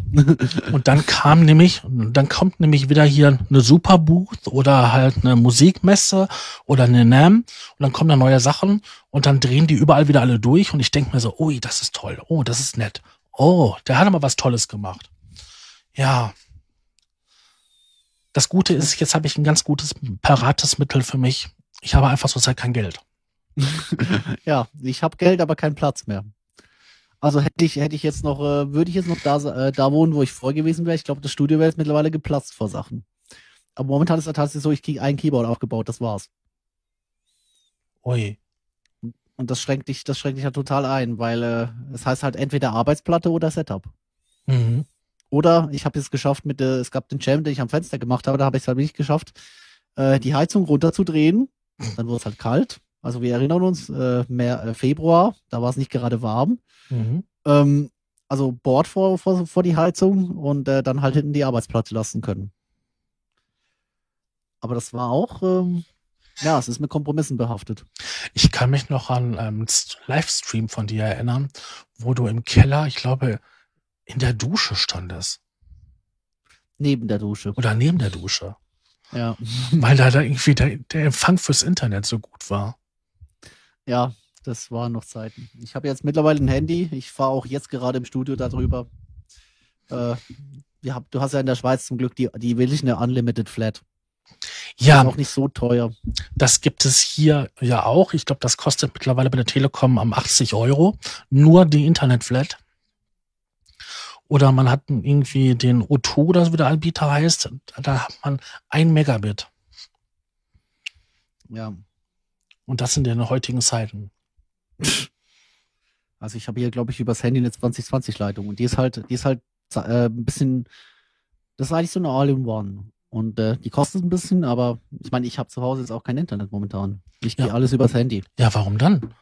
Warum? Wenn du zu Hause Internetempfang hast, einen guten und Ja. sonst so, dann lohnt sich das doch nicht, ein Festnetz. Nee, tatsächlich nicht. Also auch weil es halt wirklich nur temporär ist im Moment. Und das halt, äh, ja. Aber wie gesagt, ich kann mich doch noch dran erinnern, wo dann halt äh, diese kleinen improvisierten Sachen waren. Ja. Das fand ich auch immer so be bemerkenswert bei dir. Da hast du dich tatsächlich mit deinem Laptop und Der Gitarre.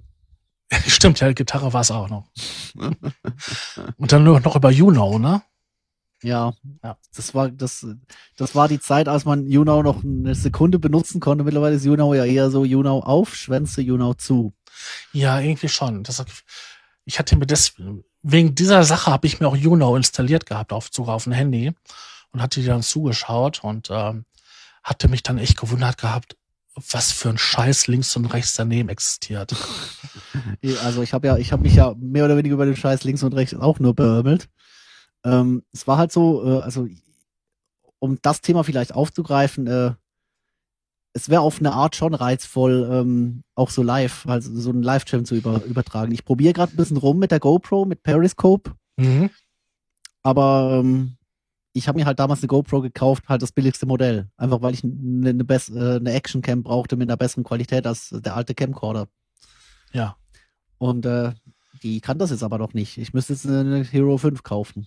Mache ich vielleicht mal, wenn es beruflich von Vorteil ist, eine zu haben, aber nee, das ist halt auch wieder die Frage, was, was investierst du in die Sessions, oder? Was investierst du in ein Projekt, das eigentlich nur zum Üben, nur zum äh, dafür da ist, dass du sonntags nicht äh, quasi in deiner Bude versauerst? Ja, man könnte ja auch irgendwie einen Streaming-Rechner hinstellen, ne? Ja, aber mach das mal mit Mac. Also Streaming mit Mac ist immer noch ziemlich krampfig. Gibt ja auch Linux. Es soll sogar noch Windows geben, mit denen das sogar sehr, sehr gut klappt. Ja, wie gesagt, ich bin, ich bin kein Rechnermensch. Ich bin froh, dass meiner läuft.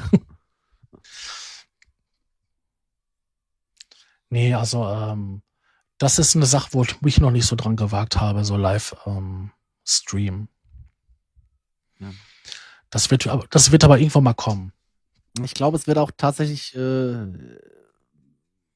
entweder wird es, es wird einfacher, denke ich.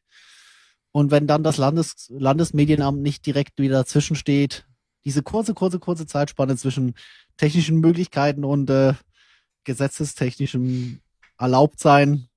Ach, habt ihr dieses ja. Problem bei euch auch? Nein, haben wir tatsächlich nicht. Die sind hier äh, so, so dermaßen langsam ähm, und wahrscheinlich auch ein bisschen besser. Äh, also so, so rein von der Herangehensweise her. Die machen sich wahrscheinlich ein bisschen mehr Gedanken während es ja bei euch tatsächlich momentan ein ziemliches Debakel zu sein scheint.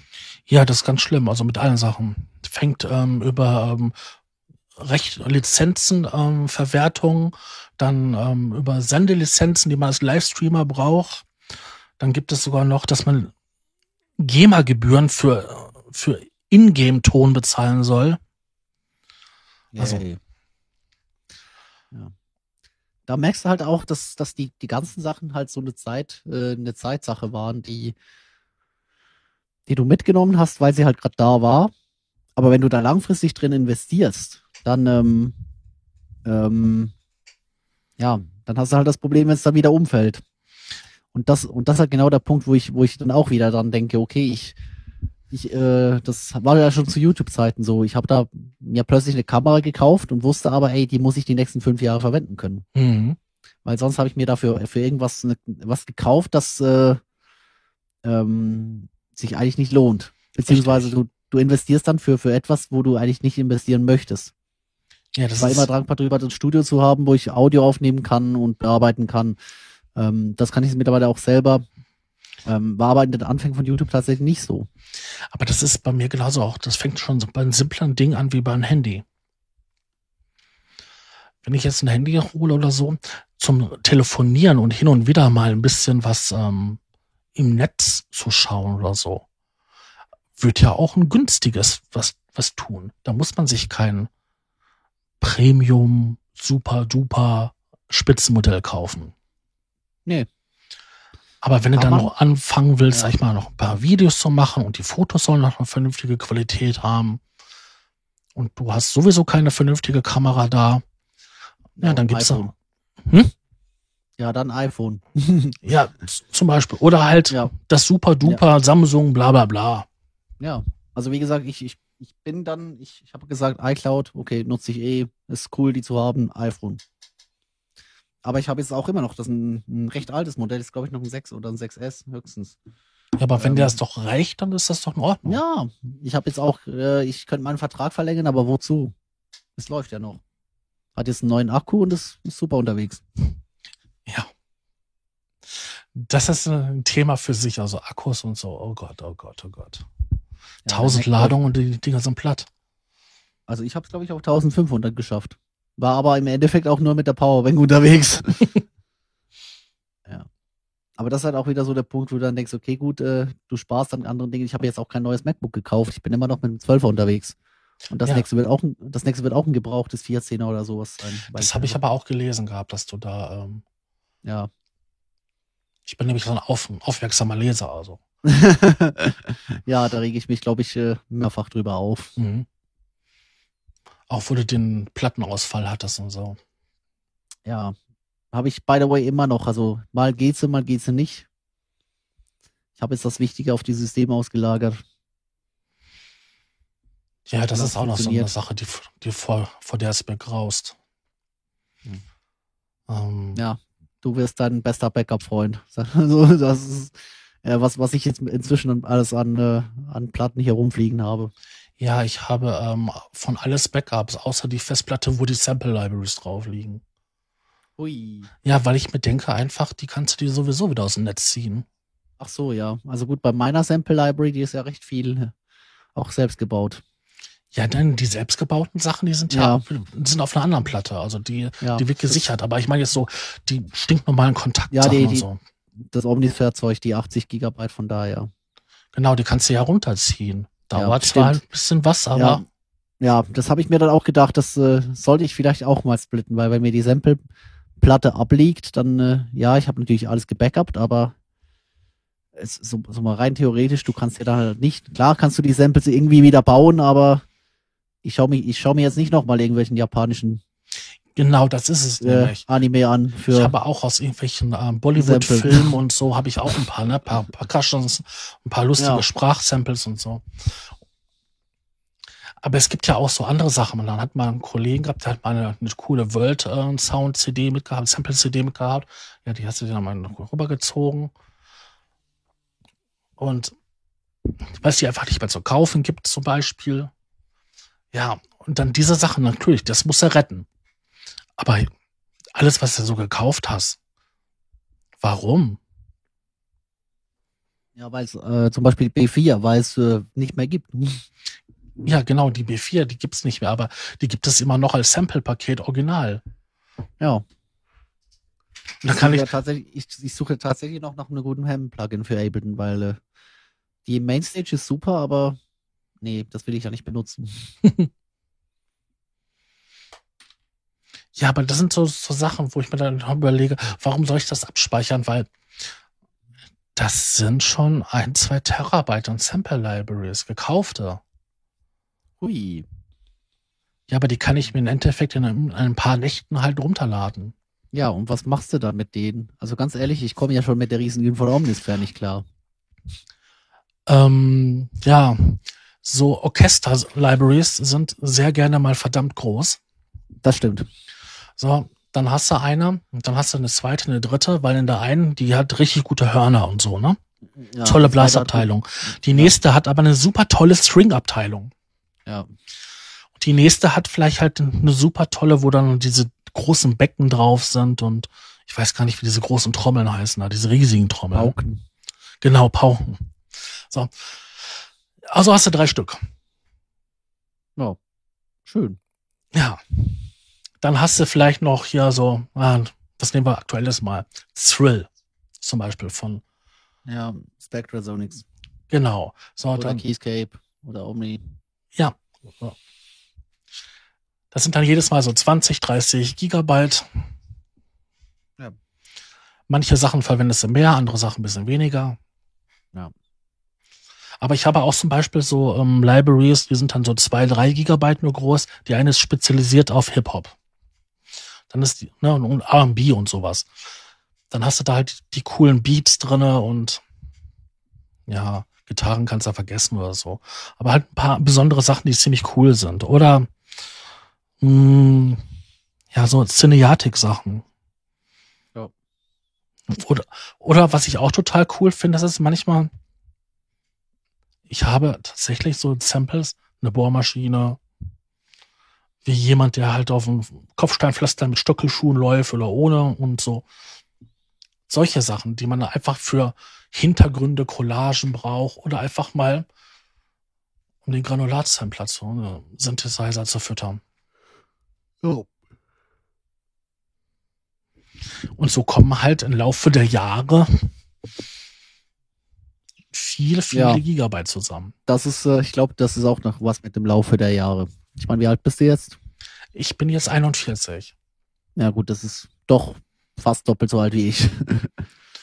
und ähm, Ja. angefangen, sag mal, dass man das so bezahlen konnte mit Sample-Technologie oder so. Da fing das so mit um 18, 19 fing das so an. Ja. Und seitdem, Weile. also ich bin, ich bin ja, ich glaube bis 2016 bin ich ja nur mit Omnisphere unterwegs gewesen.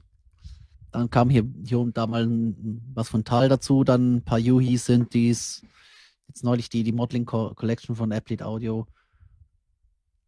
Das war's aber auch. Also ich bin da, das merkt man vielleicht auch, wenn man, wenn man die Sessions jetzt anguckt, um nochmal drauf zu kommen und da auch jetzt den Bogen zu spannen. Ähm, die sind, äh, da steht meistens nicht viel drin in der Beschreibung. Also es ist vielleicht drei, vier, fünf Plugins. Ich habe hier Ja. auch so ein schönes, ich habe hier auch so ein schönes Excel-Sheet gebaut. Ähm, kann ich gleich mal einen Screenshot machen. Schicke ich dir mal rüber. Mhm. Ähm, wo halt tatsächlich, wo du halt äh, tatsächlich auch siehst, ähm, wie simpel das teilweise ist. Moment.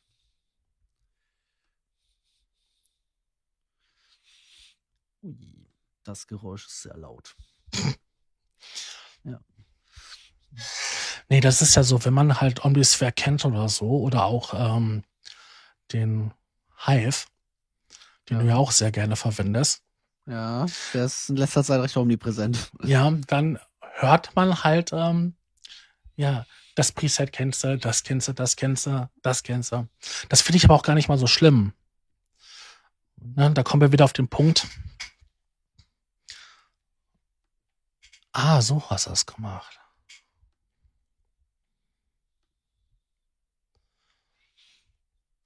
Boah, ist das ein Riesending. Klar, so, hm? Damit du das für dich notiert hast. Ja. Genau.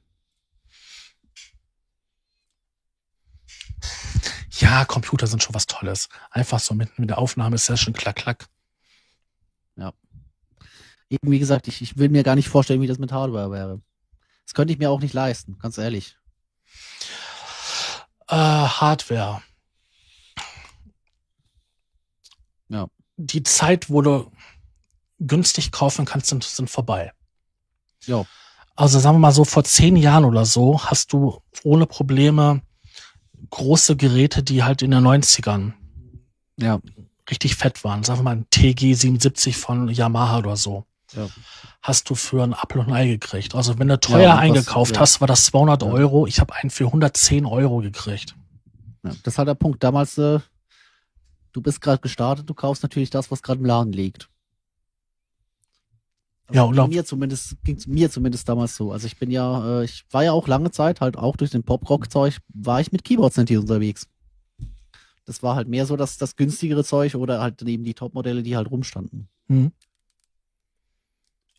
Also wie ich damals angefangen habe, so mit Keyboard oder so, das muss so 1994 gewesen sein, vielleicht sogar 92.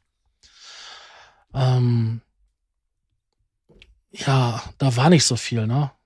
Ich glaube, das war damals sogar noch ein Casio CT 680 oder so.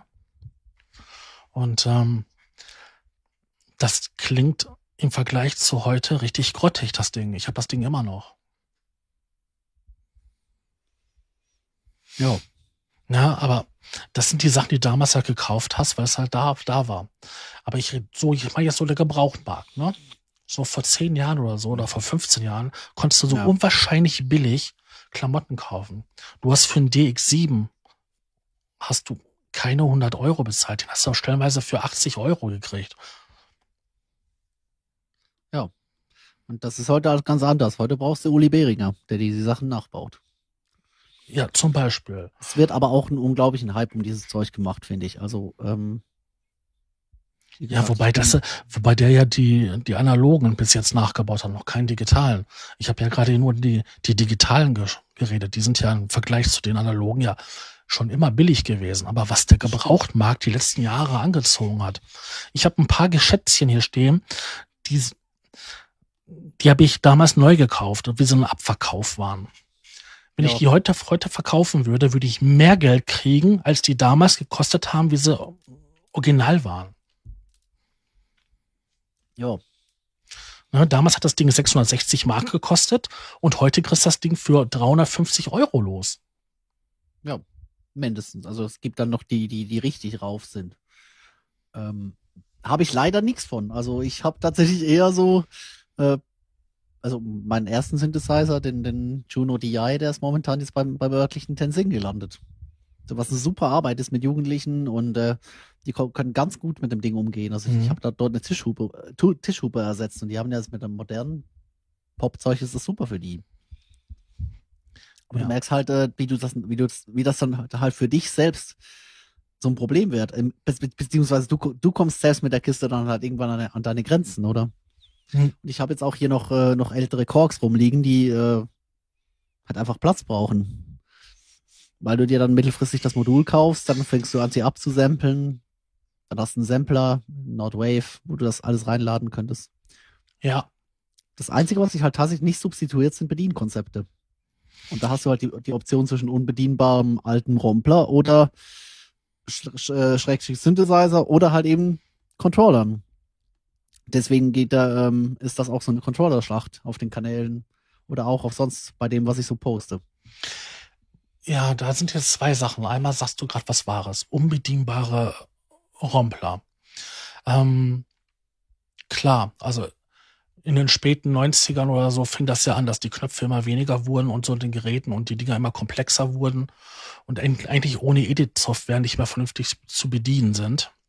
Oder man kaufte sich halt ähm, das Tasteninstrument und hat dann wesentlich mehr Geld ausgegeben und konnte dann halt ein bisschen tiefer in die Menüs oder so oder ein paar, paar extra direkte Zugriffe gehabt. Und das andere, was du sagtest, war ja, mh, hm, scheiße, jetzt habe ich dann mit dem Faden verloren. Ja. ja. Ich wollte gerade fragen, was das andere war. ja. Äh, was war das letzte gewesen, was du nochmal sagtest? Ähm, du häufst dir im Endeffekt äh, keine Klangerzeuger mehr an, sondern Bedienkonzepte. Ja.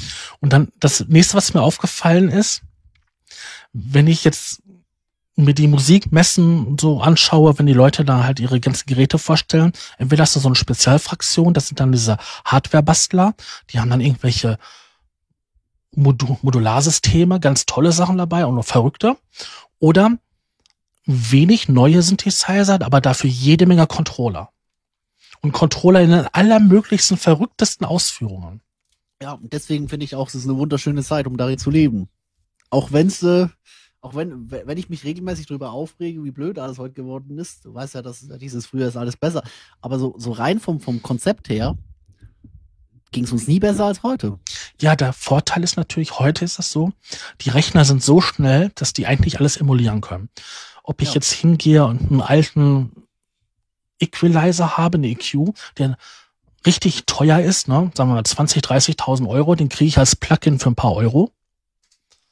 Wenn ich ihn teuer kaufe, dann ist das von mm, Universal Audio. Ja. ja.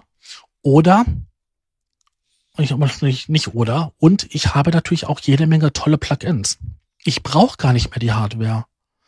Selbst Roland geht ja hin und baut seine legendären Nummern alle als VST nach. Ja. Und das ist halt, das ist halt der Ansatz. Wie gesagt, ich finde es ja, ich finde es immer schön, wenn da jemand rumsteht äh, jetzt äh, auch äh, Rainer ist jetzt auch in Richtung Modular gegangen. Ähm, oder auch die andere, die da rumstehen und äh, aus Hardware und vielleicht im Octatrack oder auch nur einem mitlaufenden Rechner ganz cooles Zeug rausholen. Aber ich finde dann halt immer, ähm, du hast dann halt, äh, du bist dann halt nicht, ähm, du bist dann halt ans Bedienkonzept dieses Gerätes gebunden, weißt du? Mhm. Und du kannst halt nicht dann auf einmal das Piano anders ansteuern, weil das Piano halt im Gerät drin ist. Du kannst nicht einfach mal komplett die Knöpfe ändern. Ich kann meinen meinen Hive frei über den Nord verteilen, gerade wenn ich, wenn ich lustig bin. Ich habe jetzt neulich im, im äh, letzten, glaube ich, im letzten Jam, habe ich die Drums über die, die Filterregler meiner Bassstation gesteuert. Es hat total Spaß gemacht, einfach Drumspuren raus und wieder reinfaden. Ja, das ist ja der Vorteil, wenn du dann halt diese Hardware als Controller nehmen kannst. Ja. ja. Ähm, was ich auch interessant finde, ist, wenn du jetzt einen Synthesizer da stehen hast und du hast noch einen Controller da dran, welche Möglichkeiten du auf einmal hast. Ja. Ähm, der Bedienbarkeit. Ja. So, und dann kommt der nächste Punkt. Wenn ich jetzt einmal, ich habe jetzt einen Roland da stehen und ich kann Roland gut. Ja, ich habe die Menüstruktur verstanden, die Belegung und so. Und dann setze ich mich an einen Korg. Das ist komplett was anderes. Und wenn der Filterparameter bei den einen auf 71 ist, heißt das nicht, dass der beim nächsten Hersteller auch auf 71 ist. Ja. Und dann die, diese kleinen Feinheiten zu wissen, das, da kannst du immer, ich sage immer, da musst du halt die ganzen Bedienhandbücher auswendig kennen. Oder ich habe Software, wo ich dann einfach, hm, ja, ich verbinde jetzt das und das und das und habe das auf dem Controller da und da liegen. Und bei den nächsten ähm, ja, Snapshot habe ich das auch da liegen, obwohl da anstatt die 21 jetzt halt die 41 ansteuert. Ja. Und das ist das Schöne. Du hast quasi eine, eine Oberfläche, an die du dich einarbeiten musst, kannst aber so viele verschiedene Sachen kontrollieren. Und die Dinger werden ja auch ein bisschen schlauer mit der Zeit, ne? Also. Das stimmt schon. Aber ich sehe es ich sehe es tatsächlich witzigerweise immer wieder umgekehrt. Also du hast, du kannst, äh, du kannst eine Oberfläche so unterschiedlich angehen, weißt du? Mhm. Ich habe, wie gesagt, äh, ich kann, ich kann mir die Knöpfe komplett neu routen. Ja, weil, halt weil du die Freiheit die, hast. Ja. Das hast du bei so einem fest verdrahteten Synthesizer nicht unbedingt.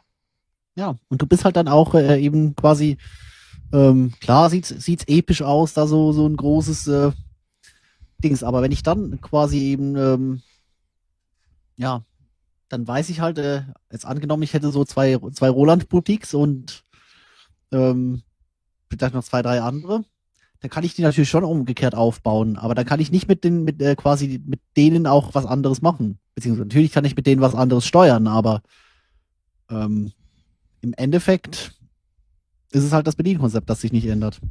Und nicht zu vergessen, ähm, ist halt teuer. Also Controller sind ja mittlerweile auch richtig billig. Nur mhm. deswegen kannst du dir auch solchen Krempel dann äh, in die Bude stellen, den du dann für drei Champs verwendest und dann weiterschickst. Ja, das ist ja auch noch der Vorteil. Wenn ich überlege, so vor zehn Jahren oder so, da war es billiger, so ein Ding selber zu bauen. Ja. Ja, und heute, was kriegst du schon für 30, 40 Euro? Ja, da noch nicht, aber für 100 kriegst du echt schon einiges. Also APC, Launchpad etc. Ja gut, wenn man neu kauft, aber ich meine, es ist halt gebraucht. Ja, ja, das stimmt. Gebraucht ist natürlich schon noch ein bisschen was anderes. Das ist in der Schweiz halt wirklich brutal schwierig. Also äh, kann ich an der Stelle sagen, die, die Läden hier, es gibt kein Moneyback, äh, sonst hätte ich mindestens schon den gesamten Tommern durchprobiert. Ja. Ähm, es gibt kein Moneyback, äh, der Zoll ist immer das Problem. Deswegen haben ja Leute, die ja ähm, grenznah wohnen, ganz gerne einen deutschen ja. Briefkasten. Hab ich, hab ich, tatsächlich. Aber eben, äh, wenn du da fünfmal die Woche rüberfährst, hast du ein Problem. Ab einem gewissen Punkt. Hallo, darf ich mal Ihre Papiere sein? Ja. Ich bin, ich bin neulich mit äh, zwei Stativen über die Grenze gelaufen. Mhm. Das war sehr lustig. Haben sie dich aber angehalten? Ich, nee, ich habe Gaffertape genommen und habe die beklebt. Die waren frisch aus der Packung, aber ich habe einfach Gaffer drüber geklebt. Ach so, Motto, die hab ich, ein bisschen die used. genau, die sind schon, die sind schon ewig in Benutzung, fallen hier schon auseinander. Gucken Sie mal.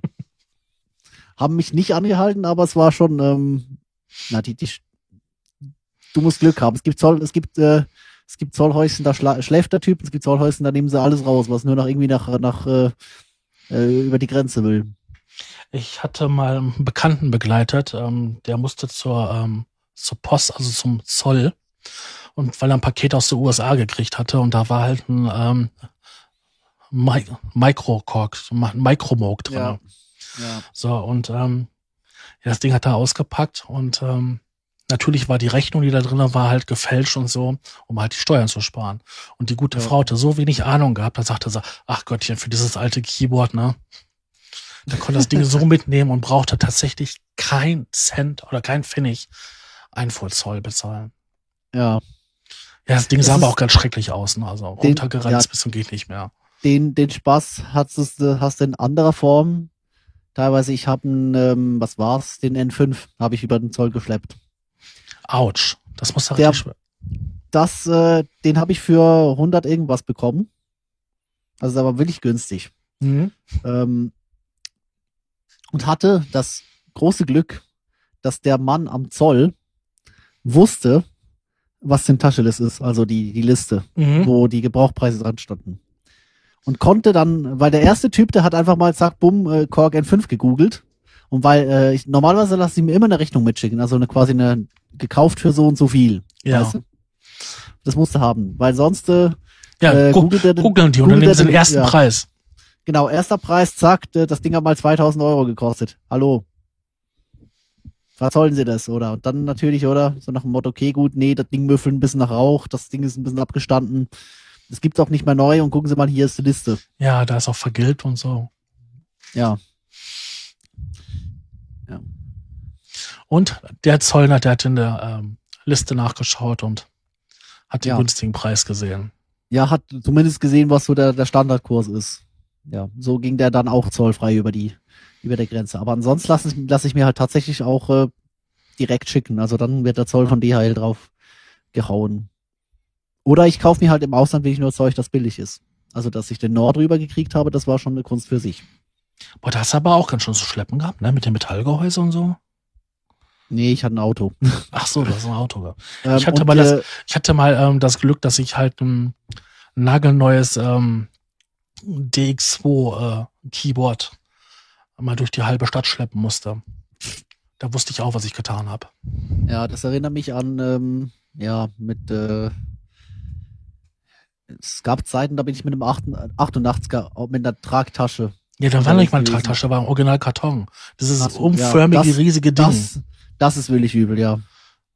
Mir tat so dermaßen die, die Arme weh, weil überall das immer reingeschnitten hat, also der Karton. Ja, Ja, fürchterlich. Aber ich habe ihn nach Hause gekriegt. schön. Ja, da kann man viel erleben, ne, wenn man so gebrauchtes Zeug kauft. Ja, also ich hatte bisher tatsächlich auch immer, immer wieder Glück. Ähm, wirkliche Fehlkäufe jetzt tatsächlich nie gemacht und wenn, dann sind sie relativ schnell wieder losgeworden. Mich haben sie einmal im Sequenzer.de beschissen. Oh, Mhm. Mit einem, mit einem Kompressor. ach, ja. Ähm, Gut, das, sowas würde ich, sowas würde ich mir nie, mi- mir nie kaufen, von daher.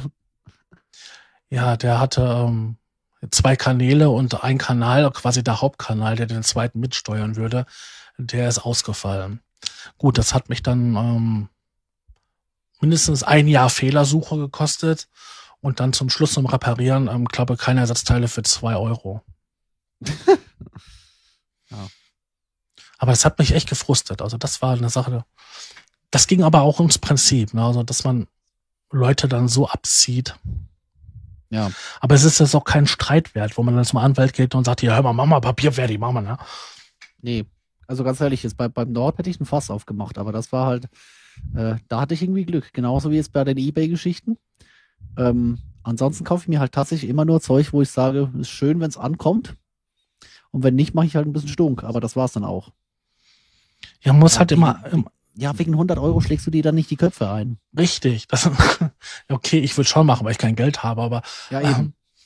Ja gut, so, so viel, so viel habe ich jetzt auch nicht, aber ganz ehrlich, ähm, über die Grenze äh, ist A noch mal ein bisschen schwieriger und B, ähm, ja, ist, ich, ich sag mal so, ich, ich, ich habe genug Glück und ich denke, ich, ich würde jetzt mal eine Sache, wenn es jetzt nicht gerade eine große wäre, würde ich auch wegstecken. Ich kaufe mir aber auch tatsächlich, will ich eigentlich die Sachen, die ich weiß, dass ich Support bräuchte, kaufe ich mir neu, weil ich bin absolut kein Bastler. Also mir kann man einen Lötkolben in die Hand geben und ich fasse den am heißen Ende an. ja.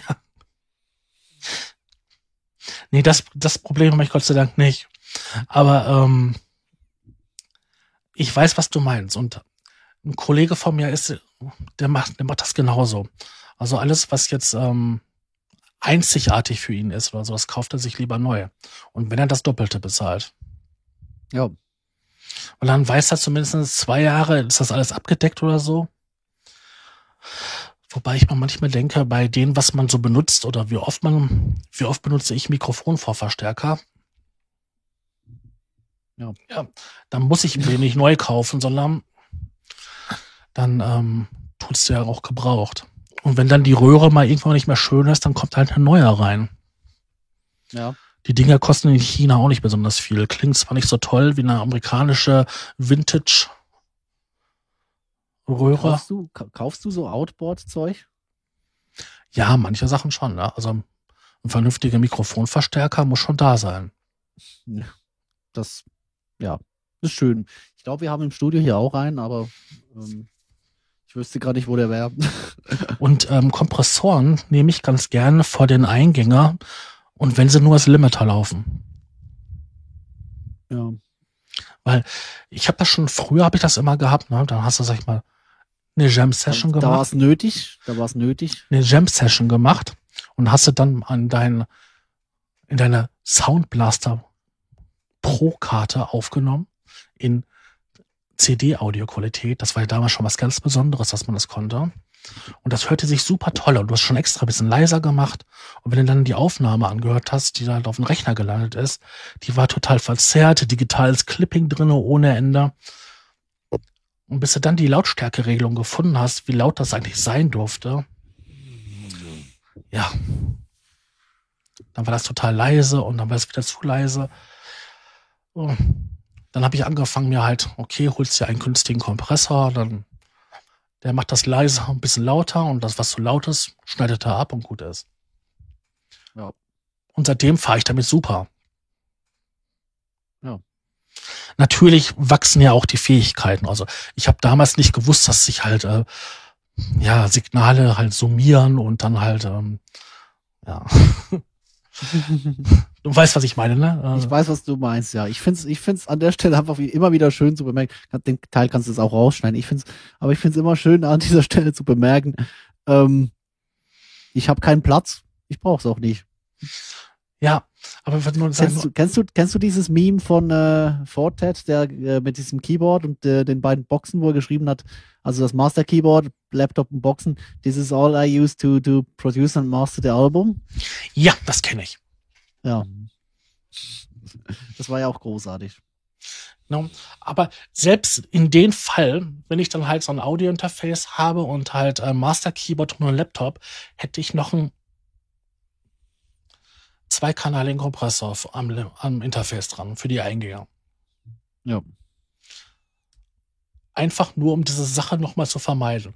Weil das hat mich damals so geärgert. Und habe ich da wirklich, ich habe stundenlang live gespielt und habe mir die größte Mühe gegeben, das alles tight zu haben.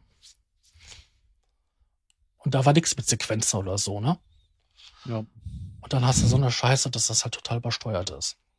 Ja, das ist Anekdote an dem Rand. Wir haben seit neuestem in den Proberäumen, wo ich manchmal auch bin, haben wir ein digitales Mischpult. Mhm. Das ist so, das ist so angenehm. Einfach USB-Stick rein und eine Mehrspuraufnahme machen. Ja, das ist toll, ne? Und früher, früher hast du das Diktiergerät ausgepackt. Ja, Diktiergerät oder du hast eine Tonbandmaschine da stehen gehabt und ja. Kassettenrekorder. Das kenne ich ja auch noch. Dass man auf einen Kassettenrekorder auf zwei Spuren aufgenommen hat. Dann hat man ähm, das abgespielt und auf den anderen Kassettenrekorder wieder aufgenommen und hat gleichzeitig dazu live wieder noch eine Spur aufgenommen. Ja. Und, und wir den du hast dich verspielt. Ja. Tonqualität war auch nicht so gelbe vom Ei. Ja, das vom Kopieren, das, der Kopie, der Kopie, der Kopie. Ja. Das war am einfachsten, wenn man sich mit den dumpfen Klamotten zuerst beschäftigt hat. Und dann mit den guten Sachen, die halt Höhen enthalten, so ziemlich zum Schluss. Ja. Aber das ich. ist auch spannend, weil das ist eine Zeit, die ich halt tatsächlich komplett nicht mehr mitbekommen habe. Aber das ist auch etwas, was ich nicht missen möchte. Also, du musst dir vorstellen, da habe ich dann mit einem Klassenkameraden, ne, der eigentlich Drummer war, der hatte sich dann zu Weihnachten ein Keyboard schenken lassen und dann haben wir es dann zu Hause hingesetzt, so, so aller, ähm, Klaus Schulz, so Synthesizer Burg, und da standen da zwei Thomann-Maschinen und Kassettenrekorder, ein kleines Mischpult und haben dann halt gespielt und haben das aufgenommen. So 40 Minuten, zwei Stunden, keine Ahnung, wie lang das war. Und dann immer Schicht für Schicht, ne? Neue, neue, neue Schicht drüber gemacht, neue Schicht drüber gemacht. Und da sind auch die witzigsten Sachen entstanden. Ach, was würde ich dafür geben? Manchmal noch mal so kreativ zu sein wie damals.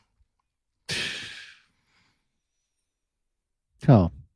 Ja, so, Schöne, schöne philosophische Worte zum Ende. genau. Ich muss um 20 nach weiter. Mhm. Ähm, ich würde würd vorschlagen, wir runden noch ein bisschen ab. Ähm, vielleicht, um es aufs Ursprungsthema zurückzukommen, du hast schon gesagt, du verlinkst, verlinkst in den, in den Notes ein paar Dinge. Mhm. Ähm, würdest, hast du da gerade schon so einen Favoriten, den du verlinken würdest? Nee, ich hatte eigentlich vorgehabt, dich zu fragen, was du haben möchtest und dann Foto und URL oder so zum Verlinken. Also was, was, was ich empfehlen kann, meinst du? So ein paar, so ein paar hörenswerte Dinge. Ja?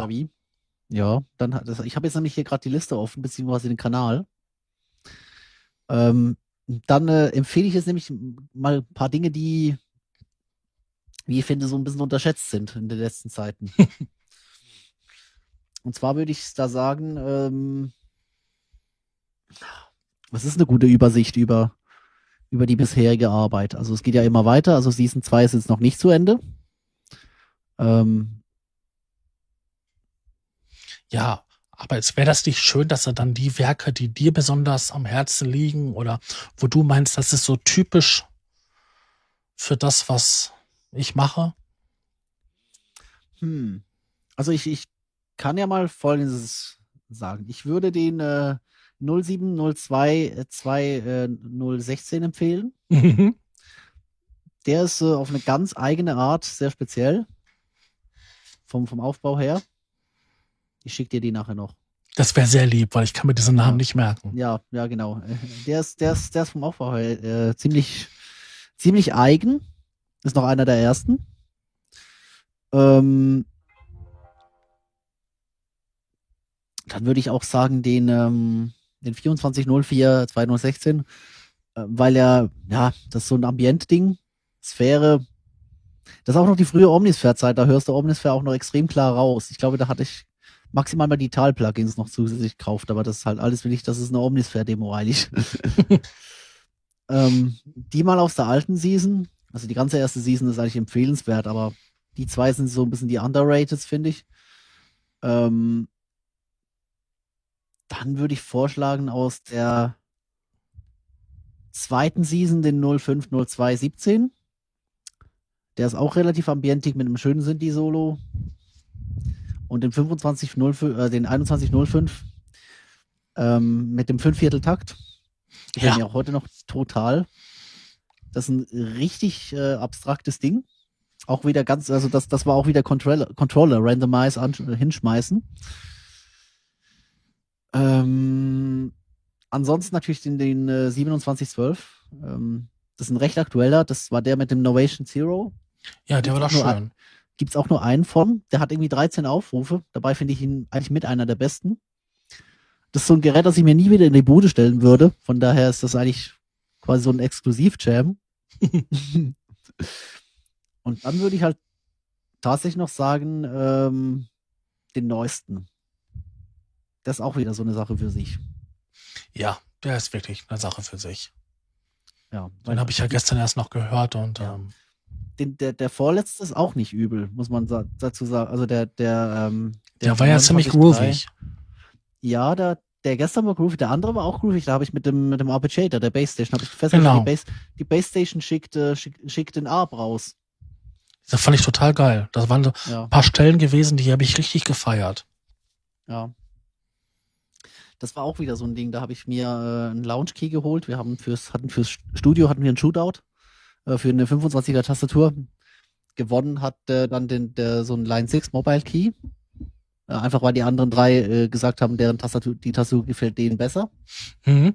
Mein, meine Wahl wäre, glaube ich, tatsächlich auf ein Alesis VI gefallen.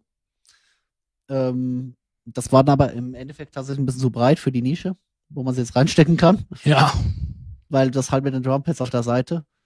Ähm, und äh, ja, dann ist halt das Launch Key, das ich damals auch billig auf Ebay geholt habe, dann ist das halt kurz zu mir gewandert. Steht jetzt in den Kleinanzeigen, aber ich habe es dann noch zweimal benutzt. Es war auch echt krampfig, da eine Möglichkeit äh, zu finden, die Sounds umzuschalten, weil da hast du halt wirklich, da überlegst du, dann stelle ich jetzt noch ein Launchpad daneben. Nee, das macht die Ästhetik kaputt und so. ach so, da wird schon über die Ästhetik nachgedacht. Nee, also Ästhetik ist ja eh ein witziges Ding. Also ich habe ja, ich habe ja primär mal mit Schwarz-Weiß angefangen, weil die Kamera scheiße war. Ich habe mir gedacht, so ein, so ein, so ein, so ein, so ein, äh, so, so, ein, wie sagt man, ähm, Ja, ich weiß, was du meinst. Diesen ja, so Effekt. ein, ähm, ja, sieht so da ein aus- ja, so ein Termitennest kann ich den Leuten nicht antun. Tun, machen wir es wenigstens schwarz-weiß. genau, und dann halt noch so ein bisschen hier diese Filmstreifen ja, rein. Ja, Stummfilm äh, heißt der Filter. Der Stummfilm, okay. Ja. Genau, so ein bisschen, noch ein paar, paar Kratzer auf dem Film und so.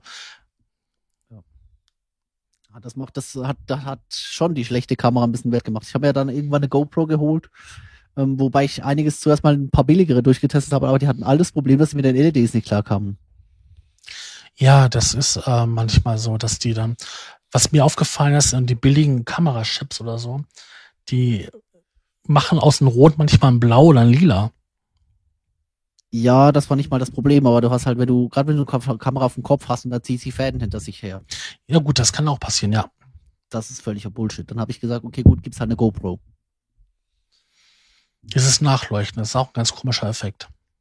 Ich dachte, dass, den hätte man irgendwie in den 70ern irgendwo aus den Kameras schon rausgekriegt, aber Nee, das Problem ist halt, das Problem ist halt, das hast du dann bei den, bei den ganz günstigen Sachen halt, das hast du dann wieder neu. Unglaublich. Ich habe schon lange keine günstige Kamera in der Hand mehr gehabt. Weil ich nehme immer mein Handy. Das hat das Problem leider auch. Also nicht so schlimm. Also LEDs gingen, aber äh, das iPhone kam dann mit den LED-Strips nicht mehr klar. Das war dann das andere Problem. Ja. Ja. Das sind aber schöne Schlussworte. Ja.